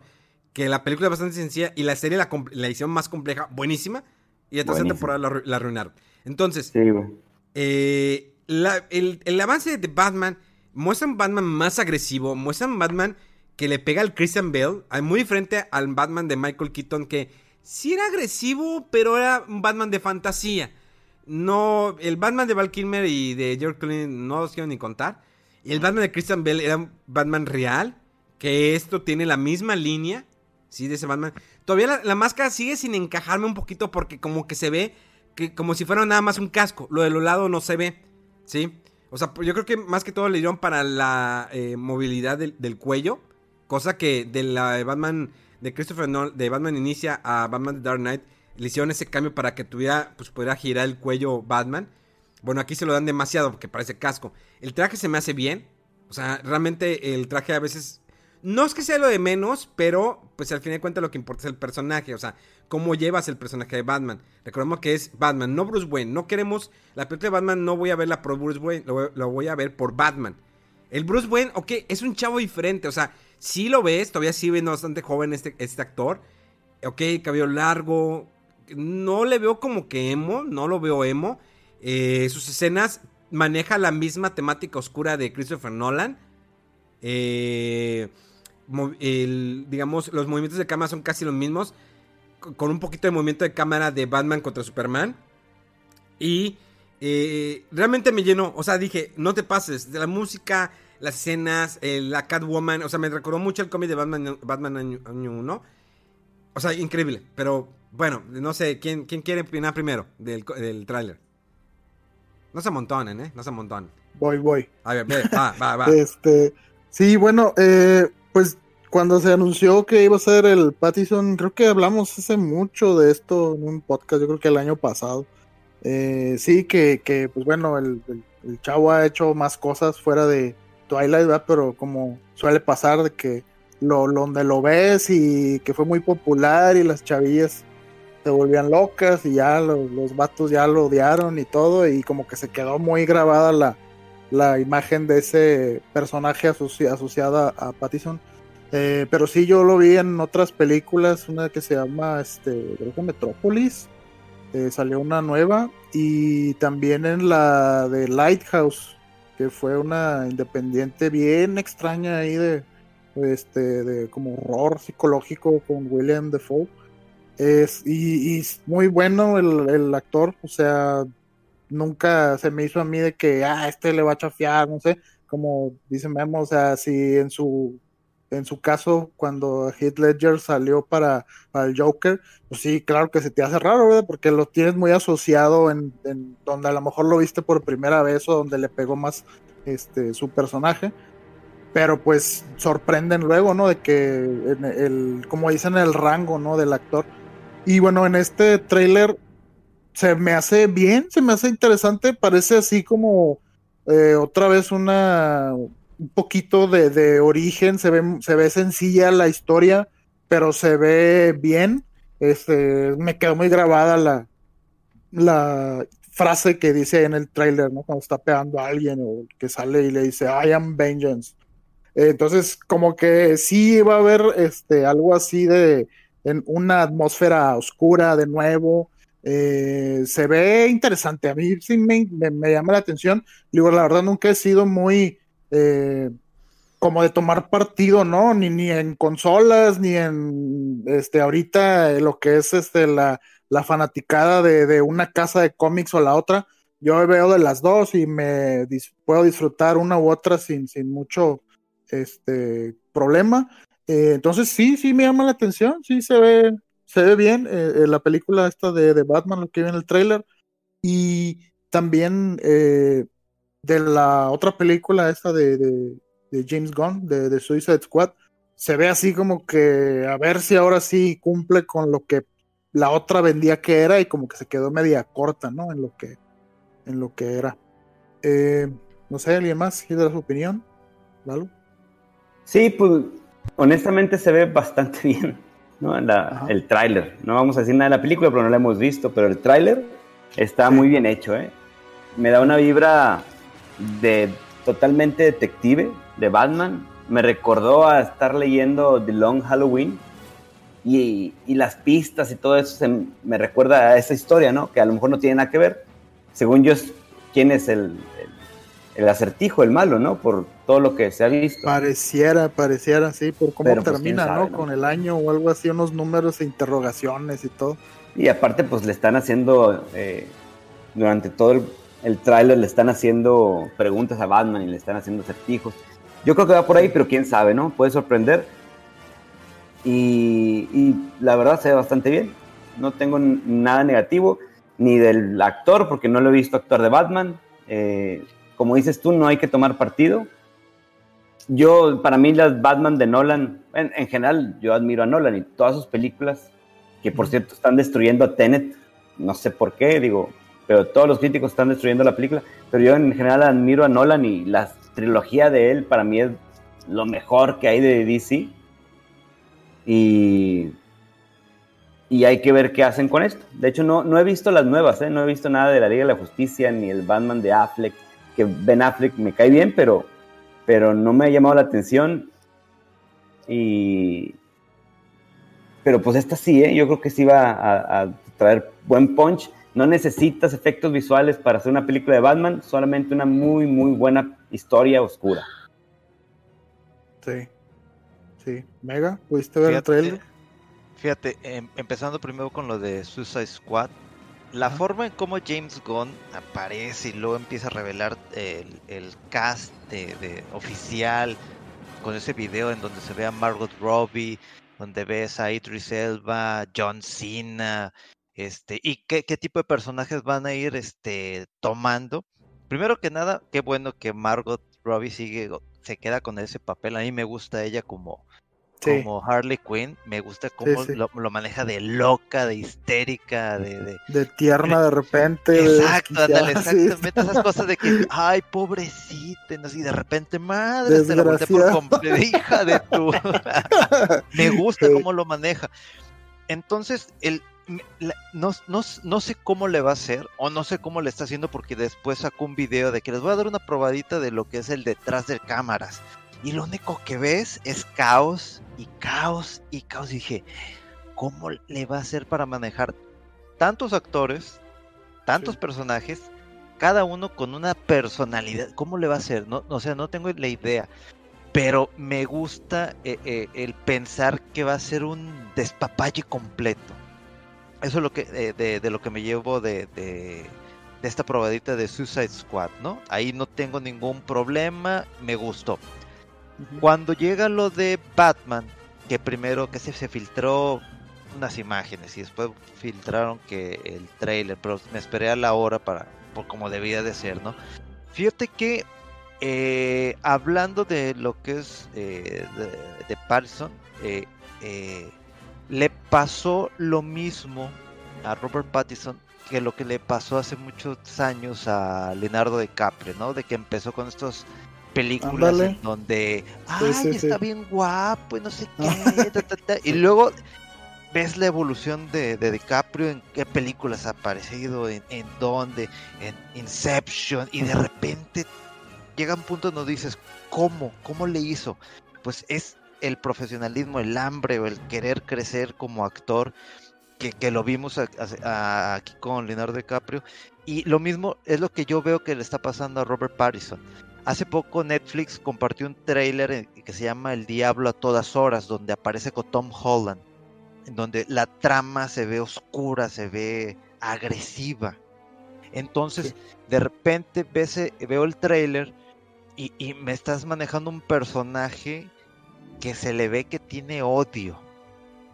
Y entonces el Batman, como ya lo comentaron, va a ser un Batman muy agresivo, un Batman que eh, aunque lo vimos en, en, el- en la película de, de Nolan con en la segunda donde aparece el Joker, que, que ves a un Batman golpeando a, a- al Joker en, en la celda, que es de las escenas más brutales que yo he visto en este tipo de, de películas. Entonces me gusta mucho la idea. Obviamente hay que esperar cómo queda esta película que llega en 2021, pero me gusta el concepto, me gusta el actor, aunque yo por ahí he leído, es que no me gusta este Batman porque, a ver, quítate primero eso de la cabeza. A mí, eh, retomando un poquito de lo que hizo... Bueno, Ben perdón que te interrumpa, pero la gente, perdón, perdón, perdón, Mega, perdón. Sí, por sí, sí. quitarte la palabra. Pero es que esa gente que opina sin saber, ya a estas alturas del camino, de todo lo que sabemos y ya sobrevivimos, como dicen a- al guasón, eh, ya no les deberíamos de ni siquiera de escuchar. O sea, güey, primero ve la película, güey, y luego opina. O sea, es como si me mostraras un libro y dijera, ah, pinche libro está bien feo. ¿Ya lo leíste? No, pero está bien feo. Güey, no, por favor, o sea, eh, ya, ya, a, a todos los que opinan eso, así de que hazte un lado, por favor, luego hablamos. Porque las críticas y las opiniones son válidas, pero cuando tienen un sustento, ¿no? Ajá. Ya cuando hablan por hablar, ya son gente que, que, pues ni para qué escucharlas, ¿no? Sí, en efecto, y, y tomando un, un giro completamente diferente de lo que estamos hablando, pero es el mismo aspecto, es gente que ahorita se está quejando del juego de Battletoads.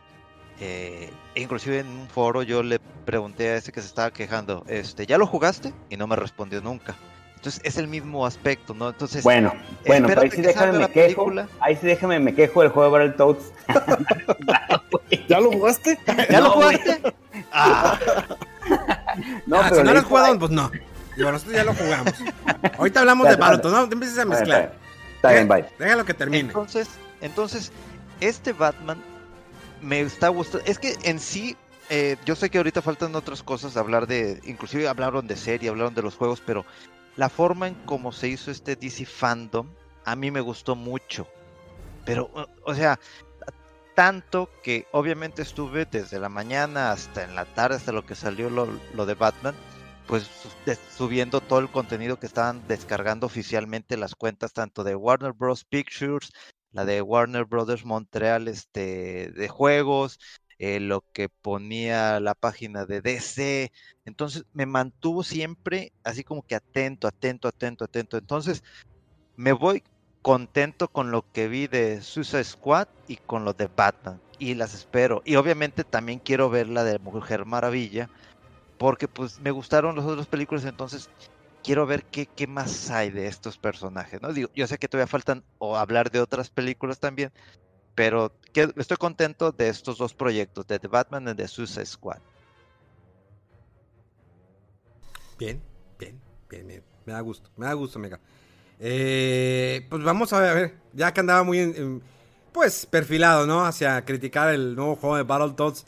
Eh, creo que es una franquicia que tiene 30 años eh, de la compañía Rare, que originalmente era de Nintendo, y luego la adquirió Microsoft, que fue donde se arruinó. Entre comillas que se arruinó, porque sacaron, bueno, Perfect Dark Zero, que fue malo. Y después ya sacaron más adelante una colección de todos sus juegos. Hay unos juegos súper raros que ni sabía que existían. Y eh, además, pues fue parte del, equipo creativo de crear esos personajes o como... Como tipo los amigos, pero no me acuerdo cómo se llaman en, Xbox, Rodolfo. Los avatars. Los avatars, exactamente. Y sacaron juegos del avatar y todo ese rollo. Eh, creo que desde que anunciaron el juego de Battletoads, a mí me, me hizo ruido. Eh, pero fue, yo creo que más un golpe nostálgico. dije, ah, es que si no recordó Battletoads. O sea, todavía el Battletoads Double Dragon está que, oh, what the fuck. Pero dices, va, está bien. Y anunciaron de esa manera como eh, animación por caricatura. Dices, bueno, está bien. Me acuerdo cuando se puso mucho de moda el cel shading. ¿Recuerdan eso? Eh, este formato que hacía como que se fuera, que se viera casi como caricatura, como el juego de Robotech que salió para GameCube, Xbox original y para PlayStation 2 que eran pues gráficas de cel shading, que muchas eh, compañías empezaban a imitar el uso de esos gráficos. Y bueno, Battletoads es una animación totalmente como si fuera caricatura, algo que lo vimos en Cuphead, un juego bastante difícil, que ya está disponible para todas las consolas también, ya incluso para PlayStation 4, que nadie se esperaba eso.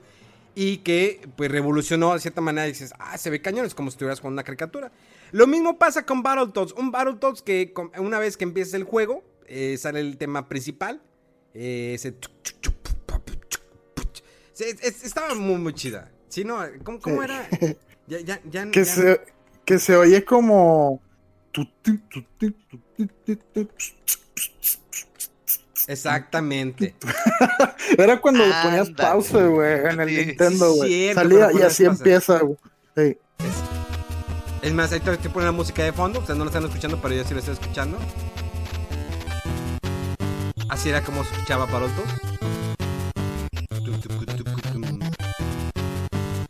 Ah, bueno, ese es el tema entonces.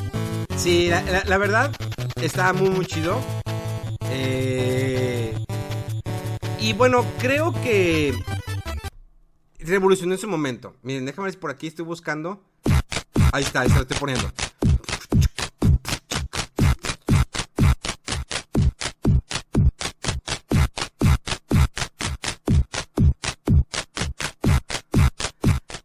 Bueno, ahí se los puse para que la gente que está escuchando el podcast escuche cómo es el, tema. Entonces, sucede, sale este juego. A mí me gustó. O sea, los movimientos son básicos, los vas aprendiendo, vas aprendiendo, pues no como habilidades, pero hacer eh, cierto tipo de combinaciones, combos. Eh, igual lo de atrapar las moscas. Es un juego como que ya quedaron ellos en el olvido, van avanzando, están como una alfombra roja al principio. Los enemigos, o sea, cada uno tiene su chiste cómo lo vas a atacar. De repente ya empiezan a ponerse como que difícil algunos puzzles. Pero me gustó la idea, o sea, lo manejaron bien. Eh, lo, lo curioso es que, pues ya el juego, como que jugar con un amigo presente en casa, pues ya no casi, ya se ha olvidado mucho eso. O sea, todavía hay banda que eh, hasta este momento estoy preguntando, oye, un juego que sea cooperativo. Es que quiero jugar con mi chava, quiero jugar con un amigo, con mi hermano, con mi hijo. Y casi no hay. Local, Entonces, sí, cooperativo local. es- exactamente, casi no hay. Y aquí te lo presenta Battletoads, pero pues en época de pandemia. O sea, puedes jugar a tres al mismo tiempo. Entonces, pues oye, pues andamos algo mal de- desubicados, ¿no? Yo creo que pues no era la intención de, de- de la compañía que está detrás de esta adaptación de Battletoads. Como que hacerlo así, como que querían ese, eh, volver a retomar el eh, eh, jugar multiplayer local. Pero pues pegó la pandemia, pues no hay, no hay manera, creo que no hay online.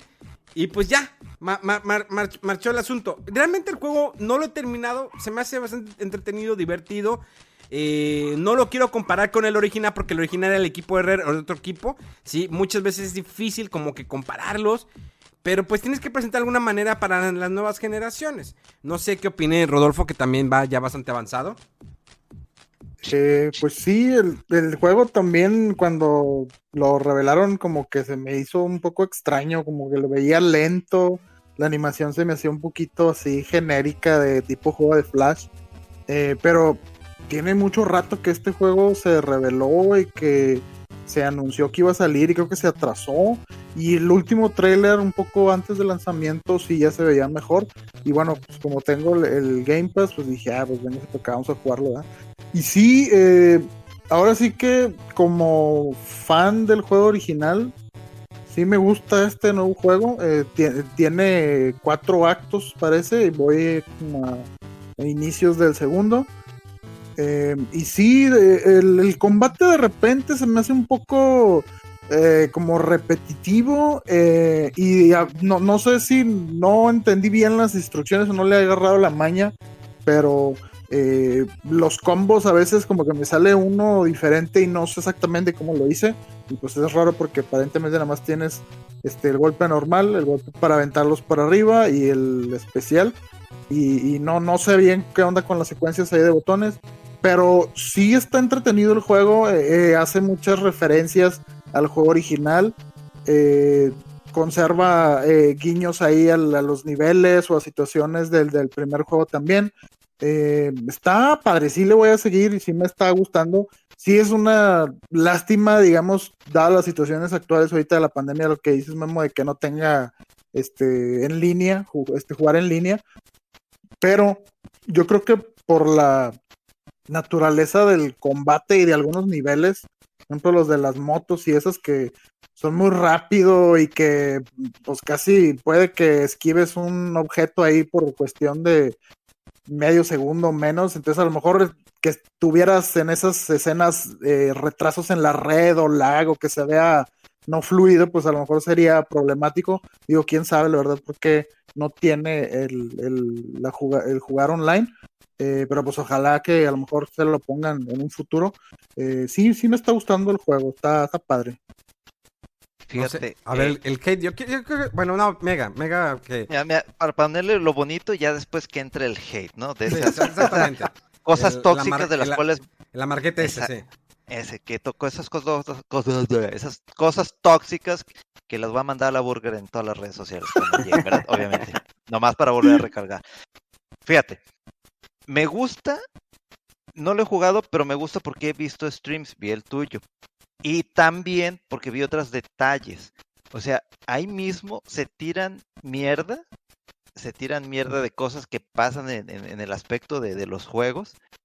Eh, me gusta el hecho de que eh, están otra vez como que regresando a ese estilo clásico del beat 'em up que ya tenía rato que no sabíamos de nada, nada. O sea, sí salían juegos eh, indies eh, muy padres, muy entretenidos, pero digamos que ahorita la vara alta en cuanto a beat 'em up es el Street of Rage 4. Así es una genialidad ese juego en, ese aspecto. Cuando empecé a ver tu stream, me, me- gustó porque se ven aspectos así como que, oye, y como que se me empezaron a ocurrir ideas. Y si hago esto, esto a lo mejor se puede continuar el, el combo y puedo golpear. Me gusta el aspecto en cuanto al diseño, en cuanto a la música. La música se me hizo muy buena. Inclusive cuando empecé a ver cosas más adelante. Y, y- y- y obviamente me, da risa porque había gente que se quejaba de que es que no me gustó el diseño. Y ya de que ya lo jugaste, no. Ah, ya, y jugaste el primero, sí, y lo acabaste. No, entonces ¿por qué fregados te quejas? O sea, no, no, no eres de los fan, fan, fan, ¿verdad? Entonces, también vi cosas muy entretenidas que no solamente era el beat'em eran las motos desde, obviamente, ya lo habíamos visto en videos previos, con otra perspectiva, ¿no? Donde como que vas avanzando así hacia el frente, hacia la pantalla. Luego el aspecto de una nave espacial como una especie de, shooter eh, de, la vieja escuela de tipo arcade, eh, como Space Invaders, pero también un aspecto en donde había, hay lugares en donde como que hay especie de acertijos. Vi uno que me gustó muchísimo que es en la nave. Entonces, haz de cuenta que tienes que manipular el tablero, pero hay diferentes instrucciones pero como no, no hay un highlight que te diga por dónde empezar. Tú solito tienes que hacerlo y tienes que hacerlo en friega porque la nave se va a destruir. Entonces, es, me gustó ese aspecto de que quieren transmitirte esa desesperación del momento y que tú la vivas y obviamente de los videos que vi o de streamers también se desesperaban, es que no me están diciendo cómo, y yo de qué chido que no te digan cómo, que tú lo tengas que descubrir y te estreses. Entonces, a mí me gustó mucho, eh, tuve mis dudas al principio, porque obviamente como va empezando, digamos que es una beta de la beta de la beta de la beta, en donde pues se veía lento, pero obviamente ahorita sí se ve un cambio completamente diferente. Entonces, aparte le agregas una historia con un sentido del humor bueno y a la vez es muy como chistes de, de papá, dice, entonces that joke. Entonces, está equilibrado la forma en como en algunos aspectos beat'em up, luego de repente te lo cambian y luego te lo vuelven a cambiar y el otro lo vuelven a cambiar y otra vez regresas al beat'em up, la música, los chistes. Entonces se me hizo una mezcla muy entretenida, muy interesante y me da gusto que este tipo de juegos retomen estos clásicos, le metan un poquito de creatividad, otra forma y digamos, también hay que decirlo, no es como que hubiese una super historia de, de Battletoads, ¿no? Mira, yo sé que alguien te va a educar ahorita en este momento. Nada más que se está sordeando. Se está, está calladito. Ah, no, no, no, no, yo, yo. No, no, no, no, tú no, Ansel, no. Hay otra persona que está aquí. Ah, ok. Este, sí, no, Ansel, no. Cállate. No, pero, pero que empiece Lalo primero, porque. A ver, acá el otro... No, no, no, no, ahí está, ahí está Monch. Monch la tiene bien atorada ahorita. ¿Qué está haciendo Monch? Quién sabe, güey. Está. ¿Qué onda? ¿Qué? ¿Qué pasó? A ver, ¿qué le ibas a reclamar a Mega Monch? Que se pone a discutir de este, de cómo se llama, de juegos que ni ha jugado en su vida, güey. Pero bueno, esa es otra historia, güey. Y hacerle, y hacerle a la mamada todo un romanticismo sobre el beat'em up de 40 minutos cuando solo decir que sí, no está tan bueno como Streets of Rage 4. Esa es su definición, güey. No, pues no es tan, tan bueno como el Streets of Rage 4, pero está bueno, se ve bueno y me dan ganas de jugarlo. Ya tengo el control por fin para jugarlo. Battletoads es, eh, Battletoads es el juego que quiso ser todo y no es nada, güey. Esa es mi reseña. ¿Neta? Neta. A ver. ¿De este nuevo o del original? No, de este nuevo, no de, no, de este nuevo. De este nuevo, sencillamente. Por cierto, antes que nada, ¿cómo estás, mi querido Rodo? Tanto tiempo sin saber de ti. O sea, aquí andamos, todo es el que se desaparece. Pues, pues, aquí estoy, nomás que nunca, o sea, ya les he, le he dicho a Memo 35 veces, 35 millones de veces. Nunca checo el WhatsApp y le vale madres. Y entonces, pues me empezó a valer madres. Entonces, pues nos valió madres. Pero bueno, esa es otra historia. ¿Cómo están? Muy bien, muy bien. Y la, y la, neta, y la neta Mega nomás lo está haciendo por, por joder. La neta me vale más, ¿no? Pero, en definición, eh, antes que nada, Memo, una vez más, gracias por invitarme a tu podcast, o más bien colarme a tu podcast, todo ha estado nuevo. Volviendo al tema, este, esta nueva versión de, de, de, Battletoads quiere ser un homenaje, pero simplemente eh, los, los, eh, los los niveles de beat'em up que tiene a través de los cuatro escenarios no son lo suficientemente largos y concisos para considerarse como un juego de beat'em up, mientras que tiene, trata de ser eh, toda la cantidad de juegos al mismo tiempo y ninguno a la vez, que entre plataformas, poco juego de carreras, eso que sí tiene, ciertos tintes a los Battletoads anteriores, pero en este juego lo exageran demasiado y siento que a veces eh, pierde identidad. Y viniendo de, un, de una racha de de buenos juegos de, de buenos juegos de, de beat'em ups, pues claramente Battletoads quedó a deber en estos momentos. Además de que Memo se robó mis chistes de, de que cómo le pueden poner este eh, en, en, tiempos de pandemia no tiene multijugador en línea. Esas son las definiciones de lo bueno, lo malo y lo feo en menos de 10 segundos. Ya empecé con los reclamos, como señorita. Como señorita en sus días. Le mandé un mail a tu manager, pero no me contestó, güey. Entonces por eso te los vengo a decir en tu ¡Oh, ya empezamos! Hombre, les digo. Es que si no hay agresividad, no hay ambiente. Las traía, las traía acumuladas el moncho. Sí, no, ya sé. Pero ya, ya estamos trabajando. Vamos a hacer un podcast de puro hate, Monchi y yo. ya la próxima semana vamos a grabar el primer piloto. Se va a llamar ¿eh? No es broma. Hombre- Hombres de hate. Sí, exactamente. Hombres de odio. Yo creo que sí va a ser el nombre del podcast. No sabemos todavía, pero se va, se va a llamar Los Hombres del, del Odio. ¿Sí? Ódiame, o ódiame más, ódiame pero no me dejes, cosas de esas. No sé, a ver qué se nos ocurre el nombre, pero sí vamos a hacer un podcast de puro odio.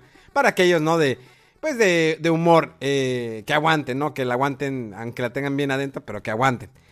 Y, y a ver, yo quería, bueno, pues ya terminar para cerrar lo de Battletoads, lo que tenía en mente el señor Answer, porque pues estaba quejando, que ni juega Xbox. Muy apenas jugó el Zelda.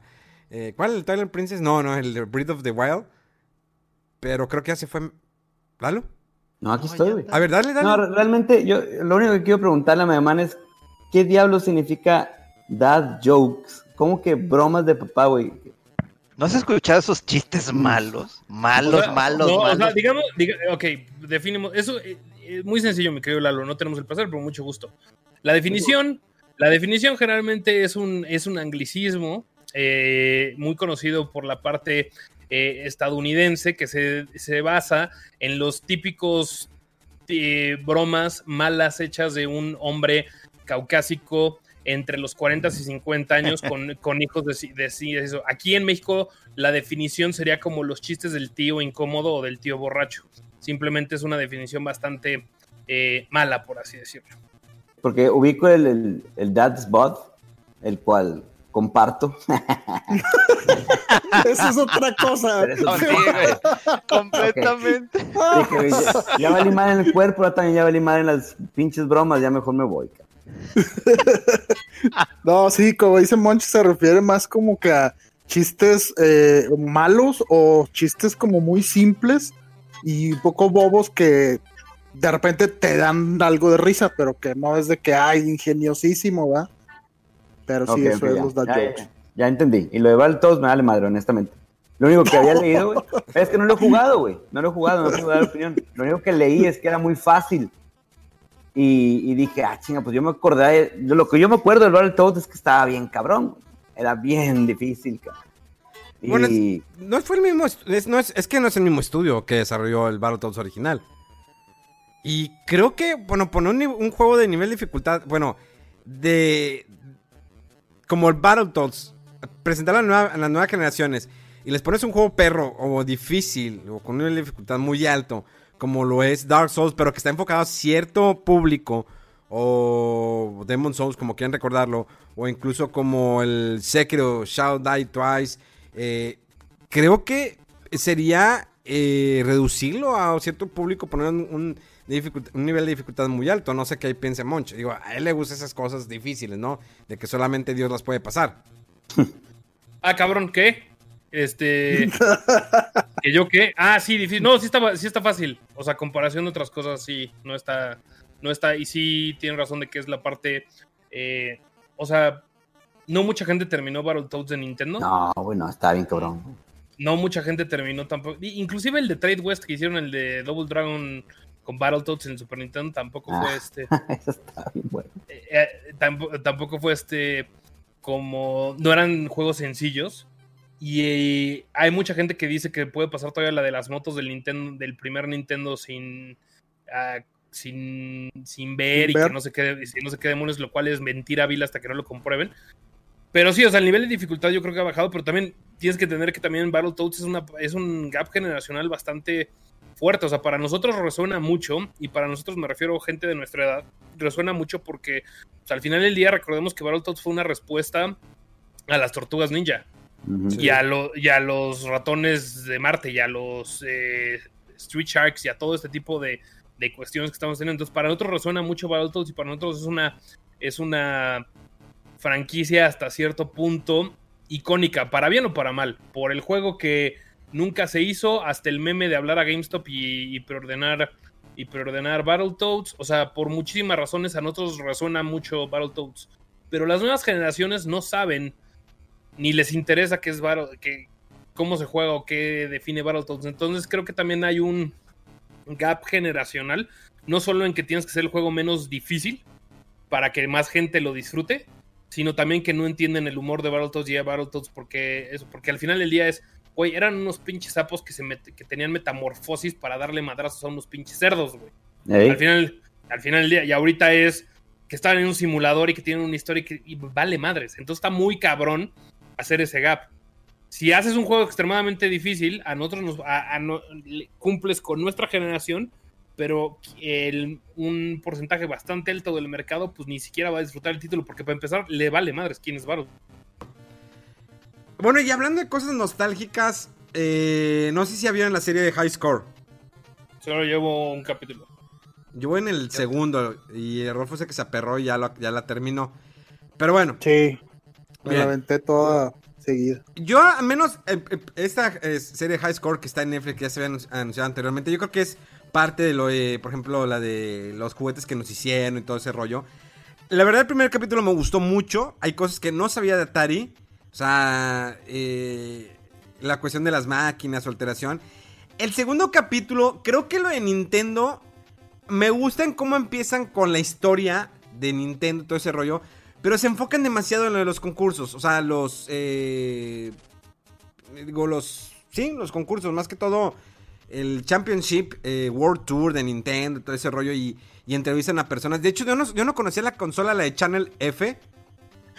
Ándale, eso fue también nuevo para mí. No Sí. la conocía eso. Yo también fue de que, what the fuck con esa consola. Que el hijo del creador de esa consola de Channel F eh, platica. Que pues al fin de cuentas se fue una consola que pues, se quedó en el olvido y nadie sabe qué onda que existió. Me intriga, quiero buscar esa consola. Pero hasta donde voy en el segundo capítulo me ha gustado. Pero por ahí escuché que hablan primero de Final Fantasy que Dragon Quest. Sí, eh, es que eh, yo también lo noté y sí está extraño, pero la verdad es que como que pudieron localizar a ciertas personas eh, clave con las que les dieron entrevistas y así, y empezaron a armar una narrativa a partir de ello. Y sí toca, pues, cosas, eh, temas importantes y también eh, la cosa es como que dice, habla, habla, habla de, de pocas, de cosas que a lo mejor no eran tan conocidas. O sea, porque, por ejemplo, no hay entrevistas que con, Miyamoto o cosas, pero como que ya las conoces, ¿no? A mí también me, me hizo un poquito de ruido eso de que, de hecho, comienzan hablando de, eh, si no me equivoco, Yoshitaka Mano, que es el, el ilustrador de Final Fantasy. Y así como que nada más de que Square se acercó con él para un juego y no sé qué, y sí, y, Dragon Quest, bye. Pero la verdad es que, o sea, Final Fantasy tiene mucha importancia, sobre todo a nivel mundial, porque pues fue el que hizo a mucha gente que menospreciaba a los RPGs y voltearon a verlo y dice, oye, ¿qué es esto? Ya a partir del Play 1 y todo, entonces como que no se puede negar la importancia de Final Fantasy y bueno, tampoco es un documental así como que muy exhaustivo de toda la historia de los videojuegos, eh, pero sí resalta cosas muy importantes que Mortal Kombat, eh, Street Fighter, eh, Doom, Star Fox, la pelea, la guerra de consolas primero de Nintendo y Sega. Está, muy interesante el documental, a mí me gustó mucho, me hizo muy padre. Y sobre todo, pues, si te tocó vivir todo eso, ahorita es como que eh, te están hablando directamente así a tu nostalgia, a tu corazoncito. Está, está chido. No sé, Mega, tú. O, o a nuestra, Monch. edad- o a nuestra edad, güey. O a nuestra edad, güey, de que ya estamos bien rucos, güey. Sí, sí, sí, sí, sí, por eso, o sea, que nos tocó vivir de todo lo que están hablando. O sea, yo desde el Atari me acuerdo que lo tuve, el juego mentado del, del E.T., eh, de, de, de, de cómo cayeron los videojuegos y luego de cómo empezó a resurgir otra vez los arcades. O sea, la serie habla, a ver, eh, lo que tengo entendido es que algunos han quejado, es que hablan más de Final Fantasy y no mencionan Dragon Quest. Sé que no hay entre- una entrevista menos directa con Shigeru Miyamoto, te les digo, voy en el segundo capítulo de casi el tercero, y hasta Sí. lo que llevo me ha gustado la serie, o sea, me ha gustado así a eh, simple, o sea, a manera superflua me ha gustado la serie. Sí. Necesito ver los demás que- capítulos. No, no es como que una historia así muy comprensiva o muy amplia de toda la historia de videojuegos. La verdad es que son nada más seis capítulos. Eh, y entonces creo que es el segundo el que habla de, los RPGs.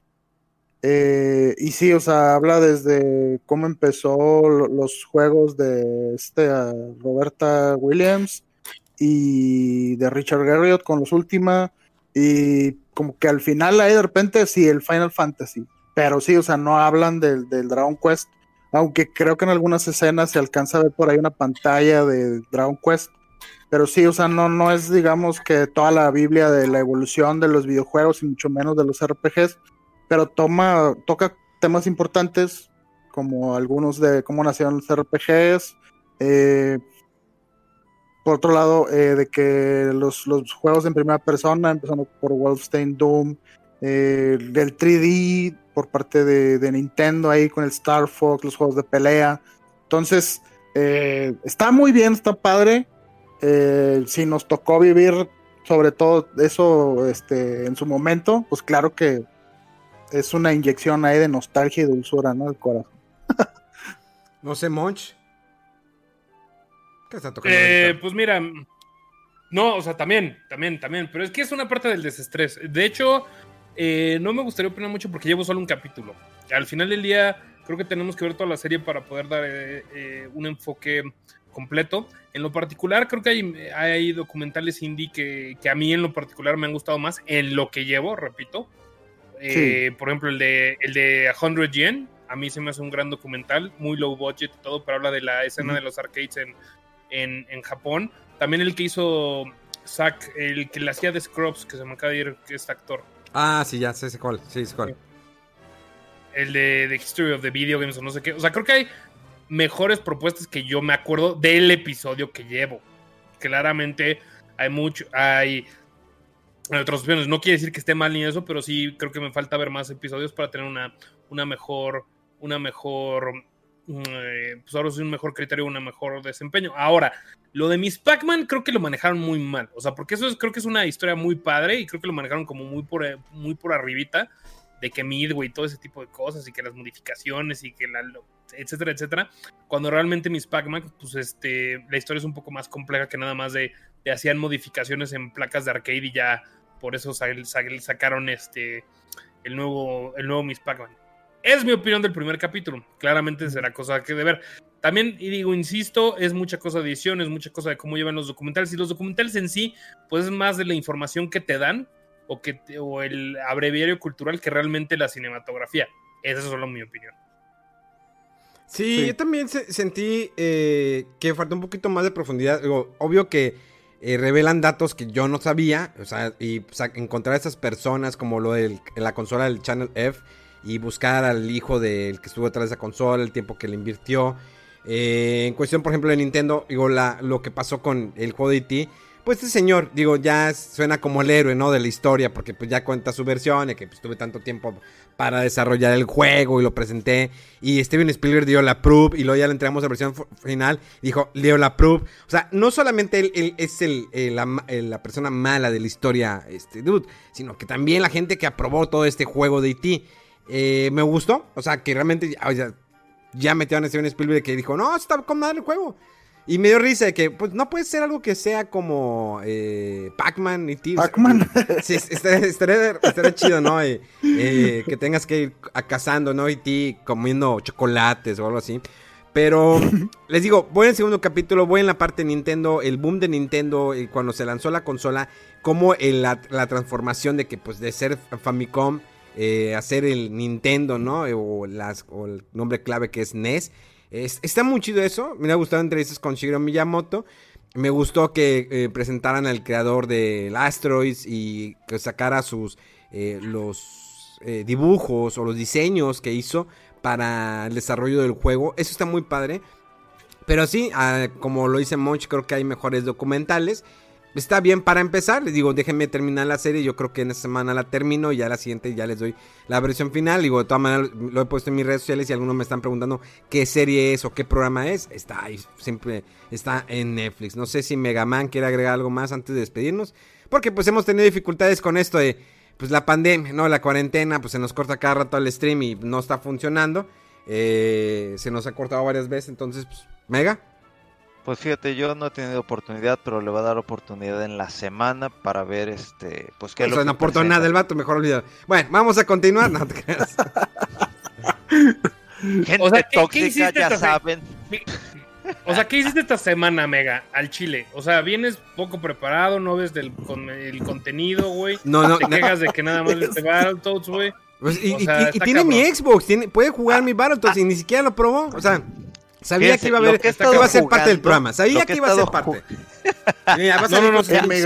Lo, Yo- lo que he yo estado nomás- jugando, Yo nomás digo una algo que deberían de jugar no quiero conmigo. pretextos. No ¿por qué no juegan Monster Hunter conmigo? Deberían de estar jugando Por- Monster Hunter conmigo. Yo a Rodolfo se lo compré y no quiso Monster jugarlo. Hunter- Vamos a jugarlo, Play Hunter- 4. A ver, pausa. Porque yo lo jugué, Monster Hunter, tanto expansiones, en computadora, yo solo con unos coreanos, porque nada me peló, güey. Entonces, sin llorar, güey. Yo lo jugué solo, tú puedes jugarlo solo, güey. Así. Pero yo quiero fin. jugarlo con ustedes. Te estoy agregando a mi vida, Monch. Te estoy agregando a mi vida. Güey, ¿No escuchaste el inicio? Ah, es que no estabas al inicio. Eh, sí, aquí hay cierto. una historia que no conocemos, vatos. ¿Qué, qué onda? De- ¿Era No, Moncho no, el no, troll de- que bloqueaste o qué, Mega? Oye, o sea, capaz yo era era ese güey, o cómo. Capaz O sea, ¿cómo era era. yo que no aguantaste? Que, que, que me spoileaste mi- este, Justice League, Snyder Scott, arruinaste mi vida, maldito hijo de puta. Y yo le contesté con la misma intensidad, ¿verdad? Y ya se fue de, del sitio web de Fuera del Control. Correcto, ya entendí. No, no era yo. Porque yo ni Ah, sabía qué carajos pasó en Justice League, pero bueno. Yo no sé Pero qué es tanto que le- es- le van a poder pero- hacer así, así, así directo, Scott. O sea, no sé qué tanto le quieras agregar.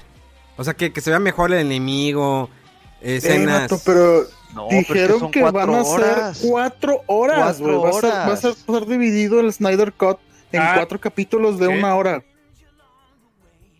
A la madre. O sea, arregló todo, o sea, de lo que... Es que ya sabemos la situación por la que pasó, ¿no? Él estaba haciendo la película y este... Falleció Se le murió su hija por drogadicta. Es exactamente. Entonces tuvo que retirarse del proyecto y luego lo que entregaron, pues al final, pues a él no le gustó y pues volvió a hacer todo este despapalle y pues obviamente va a salir en HBO Max. ¿Pero grabó nuevas escenas o todo estaba siendo modificado? Es que agregó muchas cosas, muchas cosas. Y ya había que- también mucho material que quitaron o que este Joss Whedon regrabó. Ojalá que quite la escena esa del, del que se le ve horrible el, el bigote eh, oculto a Henry Cav- Solo, Cavill. güey, solo tú, eh, solo tú te fijaste en eso, me cae de madres. Eh, Es que se ve horrible. Se ve o sea, a leguas. Ah, no. No lo, no lo dudo, pero yo la neta vi de Justice League y ni lo vi. O sea, me valió madres. No, es que sí se ve a leguas. Aparte, como que era lo más son- sonado en redes sociales de que no, que pues Paramount no quiere que se quite el bigote. Es- Eso se fue una chiflazón.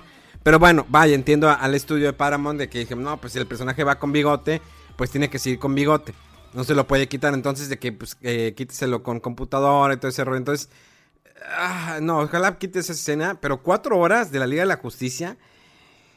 Demonios, ¿cuánta le han habrá dado a HBO? O sea, realmente está el deal, está medio curioso, pero cuatro horas de esa película yo no la aguantaría. O sea, si Ya, muy sí. apenas aguanté las dos horas de que digo que ya quiero que se acabe esta mierda, por favor. Ahí está, mira, como este propósito de año nuevo para 2021. Nos juntamos todos y cuatro horas aguantándonos. Mira, Con yo creo, no, no sé cómo van a ser las cosas en el 2021. La neta, no lo sé. No sé si Monch necesita ya salir. Necesita salir de su casa porque por favor eso se ha vuelto más amargado.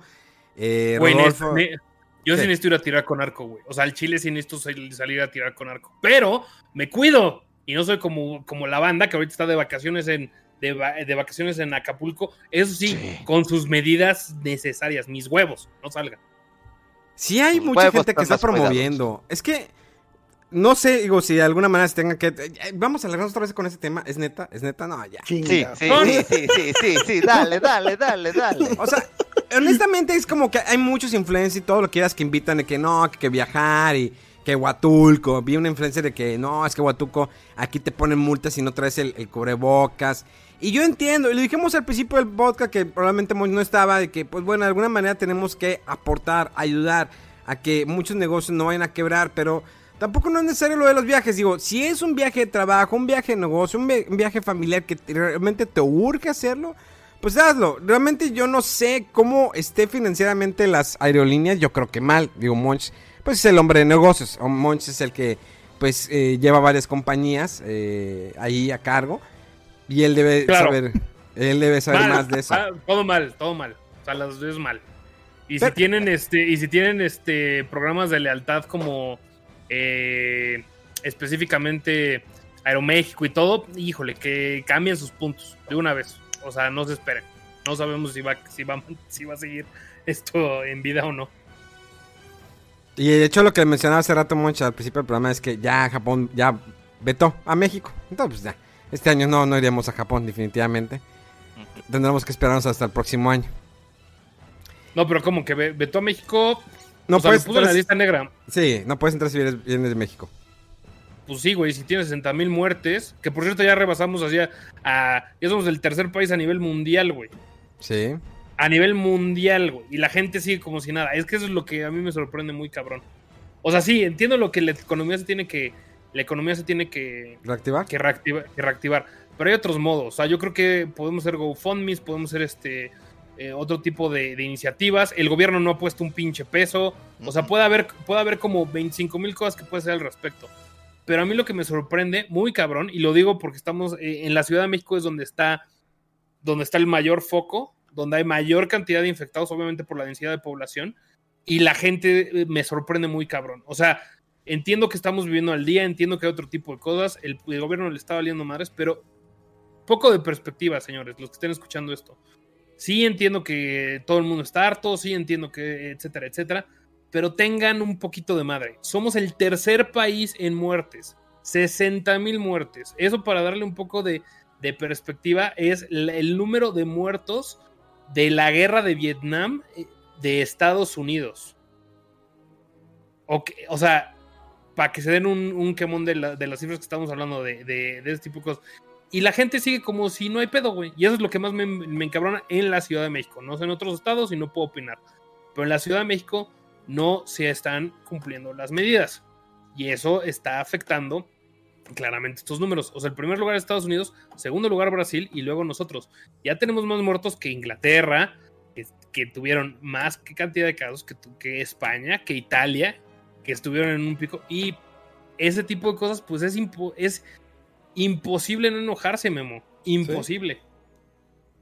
Sí, lo que yo comentaba al principio de que hace rato eh, fui a un restaurante cer- cerca de aquí y siempre está solo.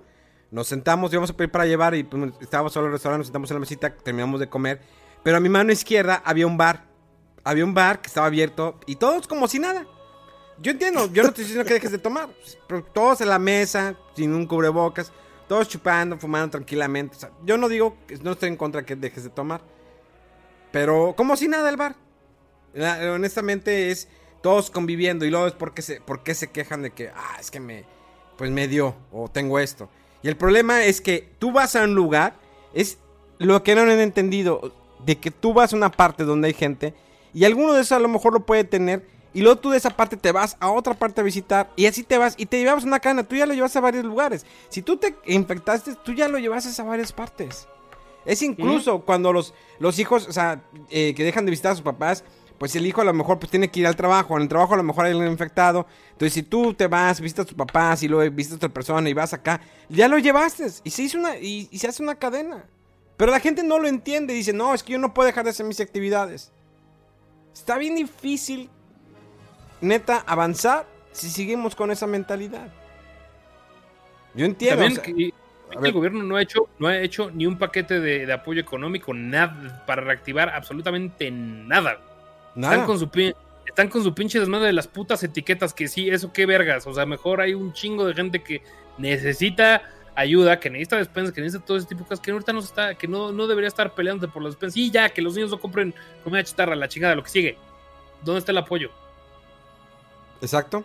Es, eh, por ejemplo, eh, aquí hay algunos, eh, en, en el estado de Nuevo León, en la ciudad de Monterrey, algunas personas que tienen lugares que eran como para fiestas infantiles, pues están cerrados y piden ayuda. Dice, es que no hemos recibido nada de ayuda, tengo que seguir pagando la luz, tengo que seguir pagando el lugar donde rento, tengo que seguir pagando esto. Está bien cañón. A mí me tocó. eh, hay una persona muy cercana, y creo que este programa se lo dedico al señor Don Joel.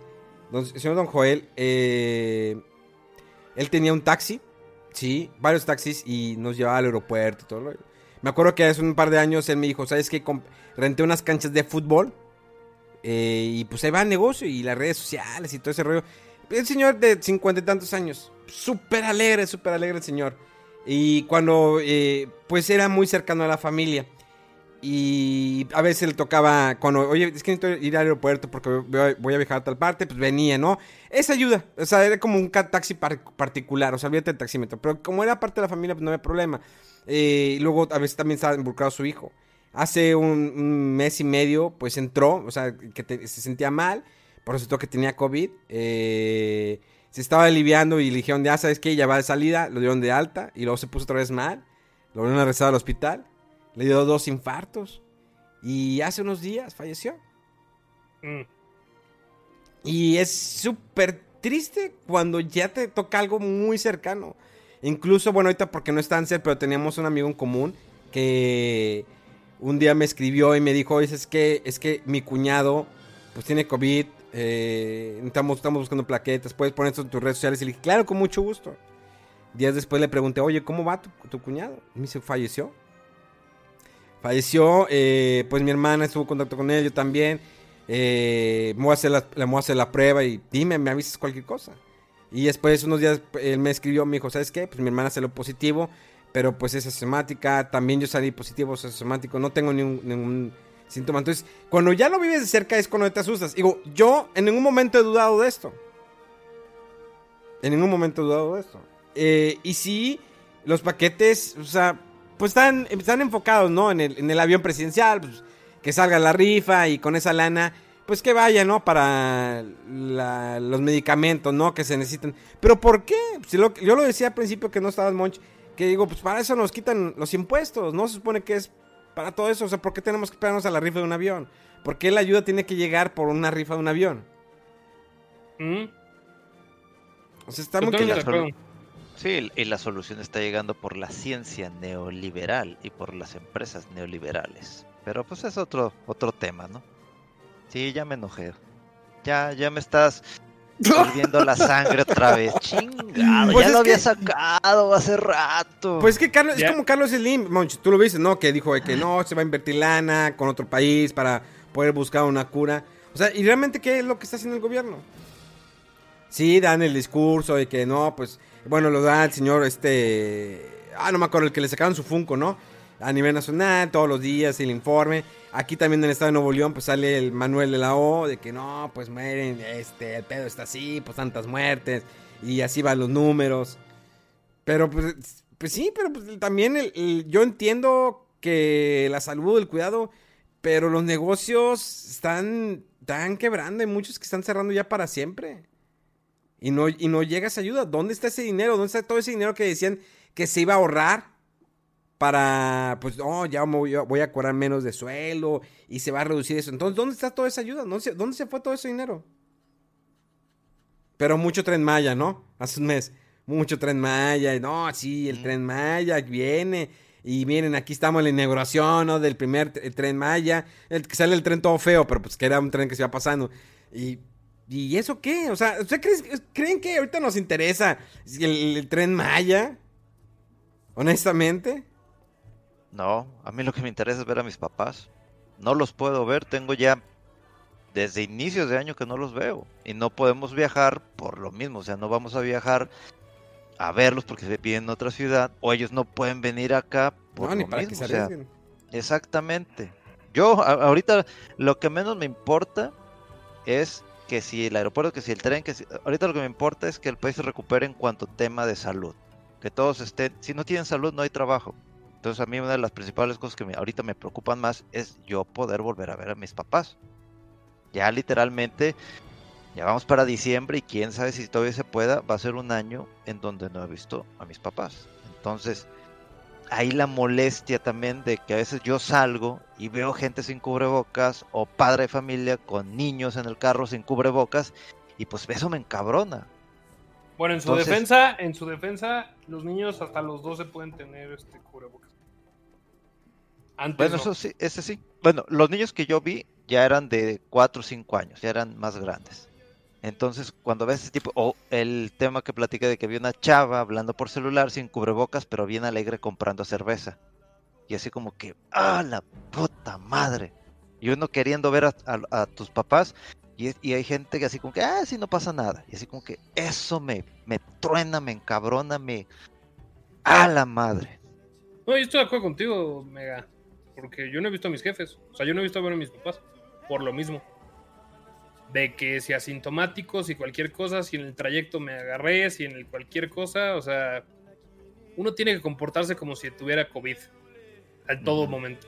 Sí. Pero el, pero el problema es, o sea, ¿por qué? No porque lo tenga, sino por mantener esa que sana distancia, ese tipo, esa, esa cohesión mental con, con el, mundo de qué está pasando, co- cómo te deberías comportar, cosa que no ha pasado ni, ni está pasando con, con el- la población mexicana. Y no entiendo qué necesitan para, o sea, no sé si realmente, y lo voy a decir y, que se enoje la gente, pero no sé si nuestro nivel de, de analfabetismo está tan cabrón que no entienden que 60 mil muertes es un chingo, güey. O sea, no sé si para ellos es así como, ah, sí, este, nomás porque son familias, son abuelos, son papás, son tíos, son mamás, son tías, son hijas, son sobrinas, son todo, que ya no están. Que ya no están y que pudieron haber, y que pudieron haber sido eso. Es que no lo hagas por ti, vieja, que estás yendo sin cubrebocas a comprar cheve, güey. Hazlo por el abuelito del Equide o el papá del A, B y C. Hazlo porque, por ejemplo, porque como bien indica Memo, afortunadamente y esperemos que si te da COVID o cualquier cosa, pues seas asintomáticos o, o estés lo más leve posible, pero... eh, y los papás de ellos que sí le dieron COVID y que sí se murieron y que todo este tipo de cosas, y A, eh, A, B y C, o sea, no eres tú, carnal, no eres tú. O sea, y me encabrona tu egoísmo de no, pues, si a mí sí me da, me da leche", y digo, sí, así te da que, pero si contagias a alguien más y su mamá está en, en estado crítico porque es diabética, es obesa o algo así por el estilo, pues está cabrón. Es el tema. O sea, el tema no es, sí, que tú eres un chingón, chinguetas, cabrón, que puedes ir a comprar este lo que se te- tus cheves sin cubrebocas y armarla de pedo. Y es que yo no creo en el COVID, está chingón, güey. ¿Y los demás qué, cabrón? O sea, no tú. Sea, tú si te mueres de eso, pues bueno, ya, selección natural, chingó a su madre. Pero los demás que contagiaste, ese es el tema. Ay, güey. Tema no- Vámonos mejor ya a descansar. Eh, palabras finales, muchachos. Deje- saquen ya su odio. Que extrañaba a Rodo, eso es todo. Aquí estamos cuando quieras, Monchi, ya sabes. Todos los lunes, todos los domingos a las 7 de la noche aquí estamos, Monch. Ujú. Aquí, estar, aquí estaré todos los domingos a las 7 de la noche para luego irme a otra grabación. Perfecto. Mega.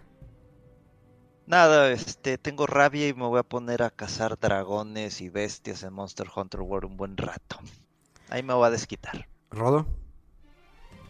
Pues nada, nada, síganse cuidando y pues ánimo, ánimo, no queda de otra.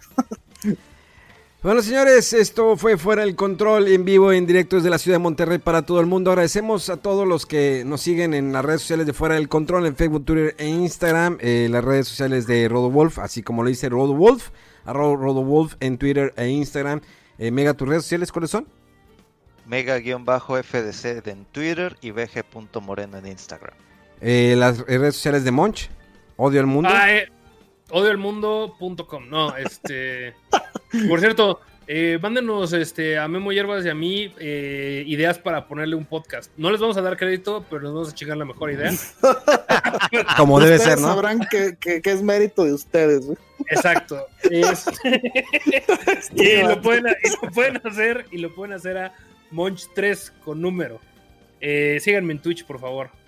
Memo Hierbas con H con ahí está, manden sus ideas. Va a ser un podcast de, mucho odio hacia el mundo, pero inteligente y que sí dejará algo. Espero. Señores, much- muchas gracias por todo. Nos escuchamos dentro de siete días. Recuerden que todos los jueves hay eh, pláticas de cuarentena y ya se acerca el estreno del podcast de Pláticas Geeks con un servidor. Ya en algunas ocasiones tendré invitados. Y demás, todos los días hago stream a partir de las 10 de la noche para que se den la vuelta a Facebook. Nos vemos, nos escuchamos. Y esto fue Fuera del Control en un programa tan polémico, tan polémico, que todos salieron ardidos. ¡Vámonos!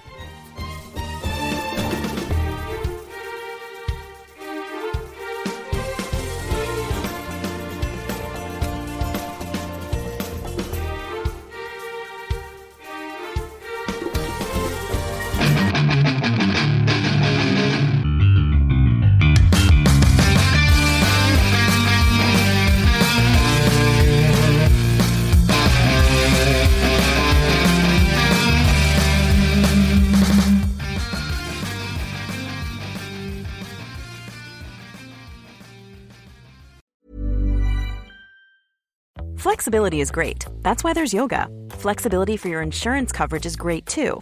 That's why there's United Healthcare Insurance Plans. Underwritten by Golden Rule Insurance Company, United Healthcare Insurance Plans offer flexible, budget friendly coverage for medical, vision, dental, and more. One of these plans may be right for you if you're, say, between jobs, coming off your parents' plan, turning a side hustle into a full hustle, or even missed open enrollment. Want more flexibility? Find out more about United Healthcare Insurance Plans at uh1.com.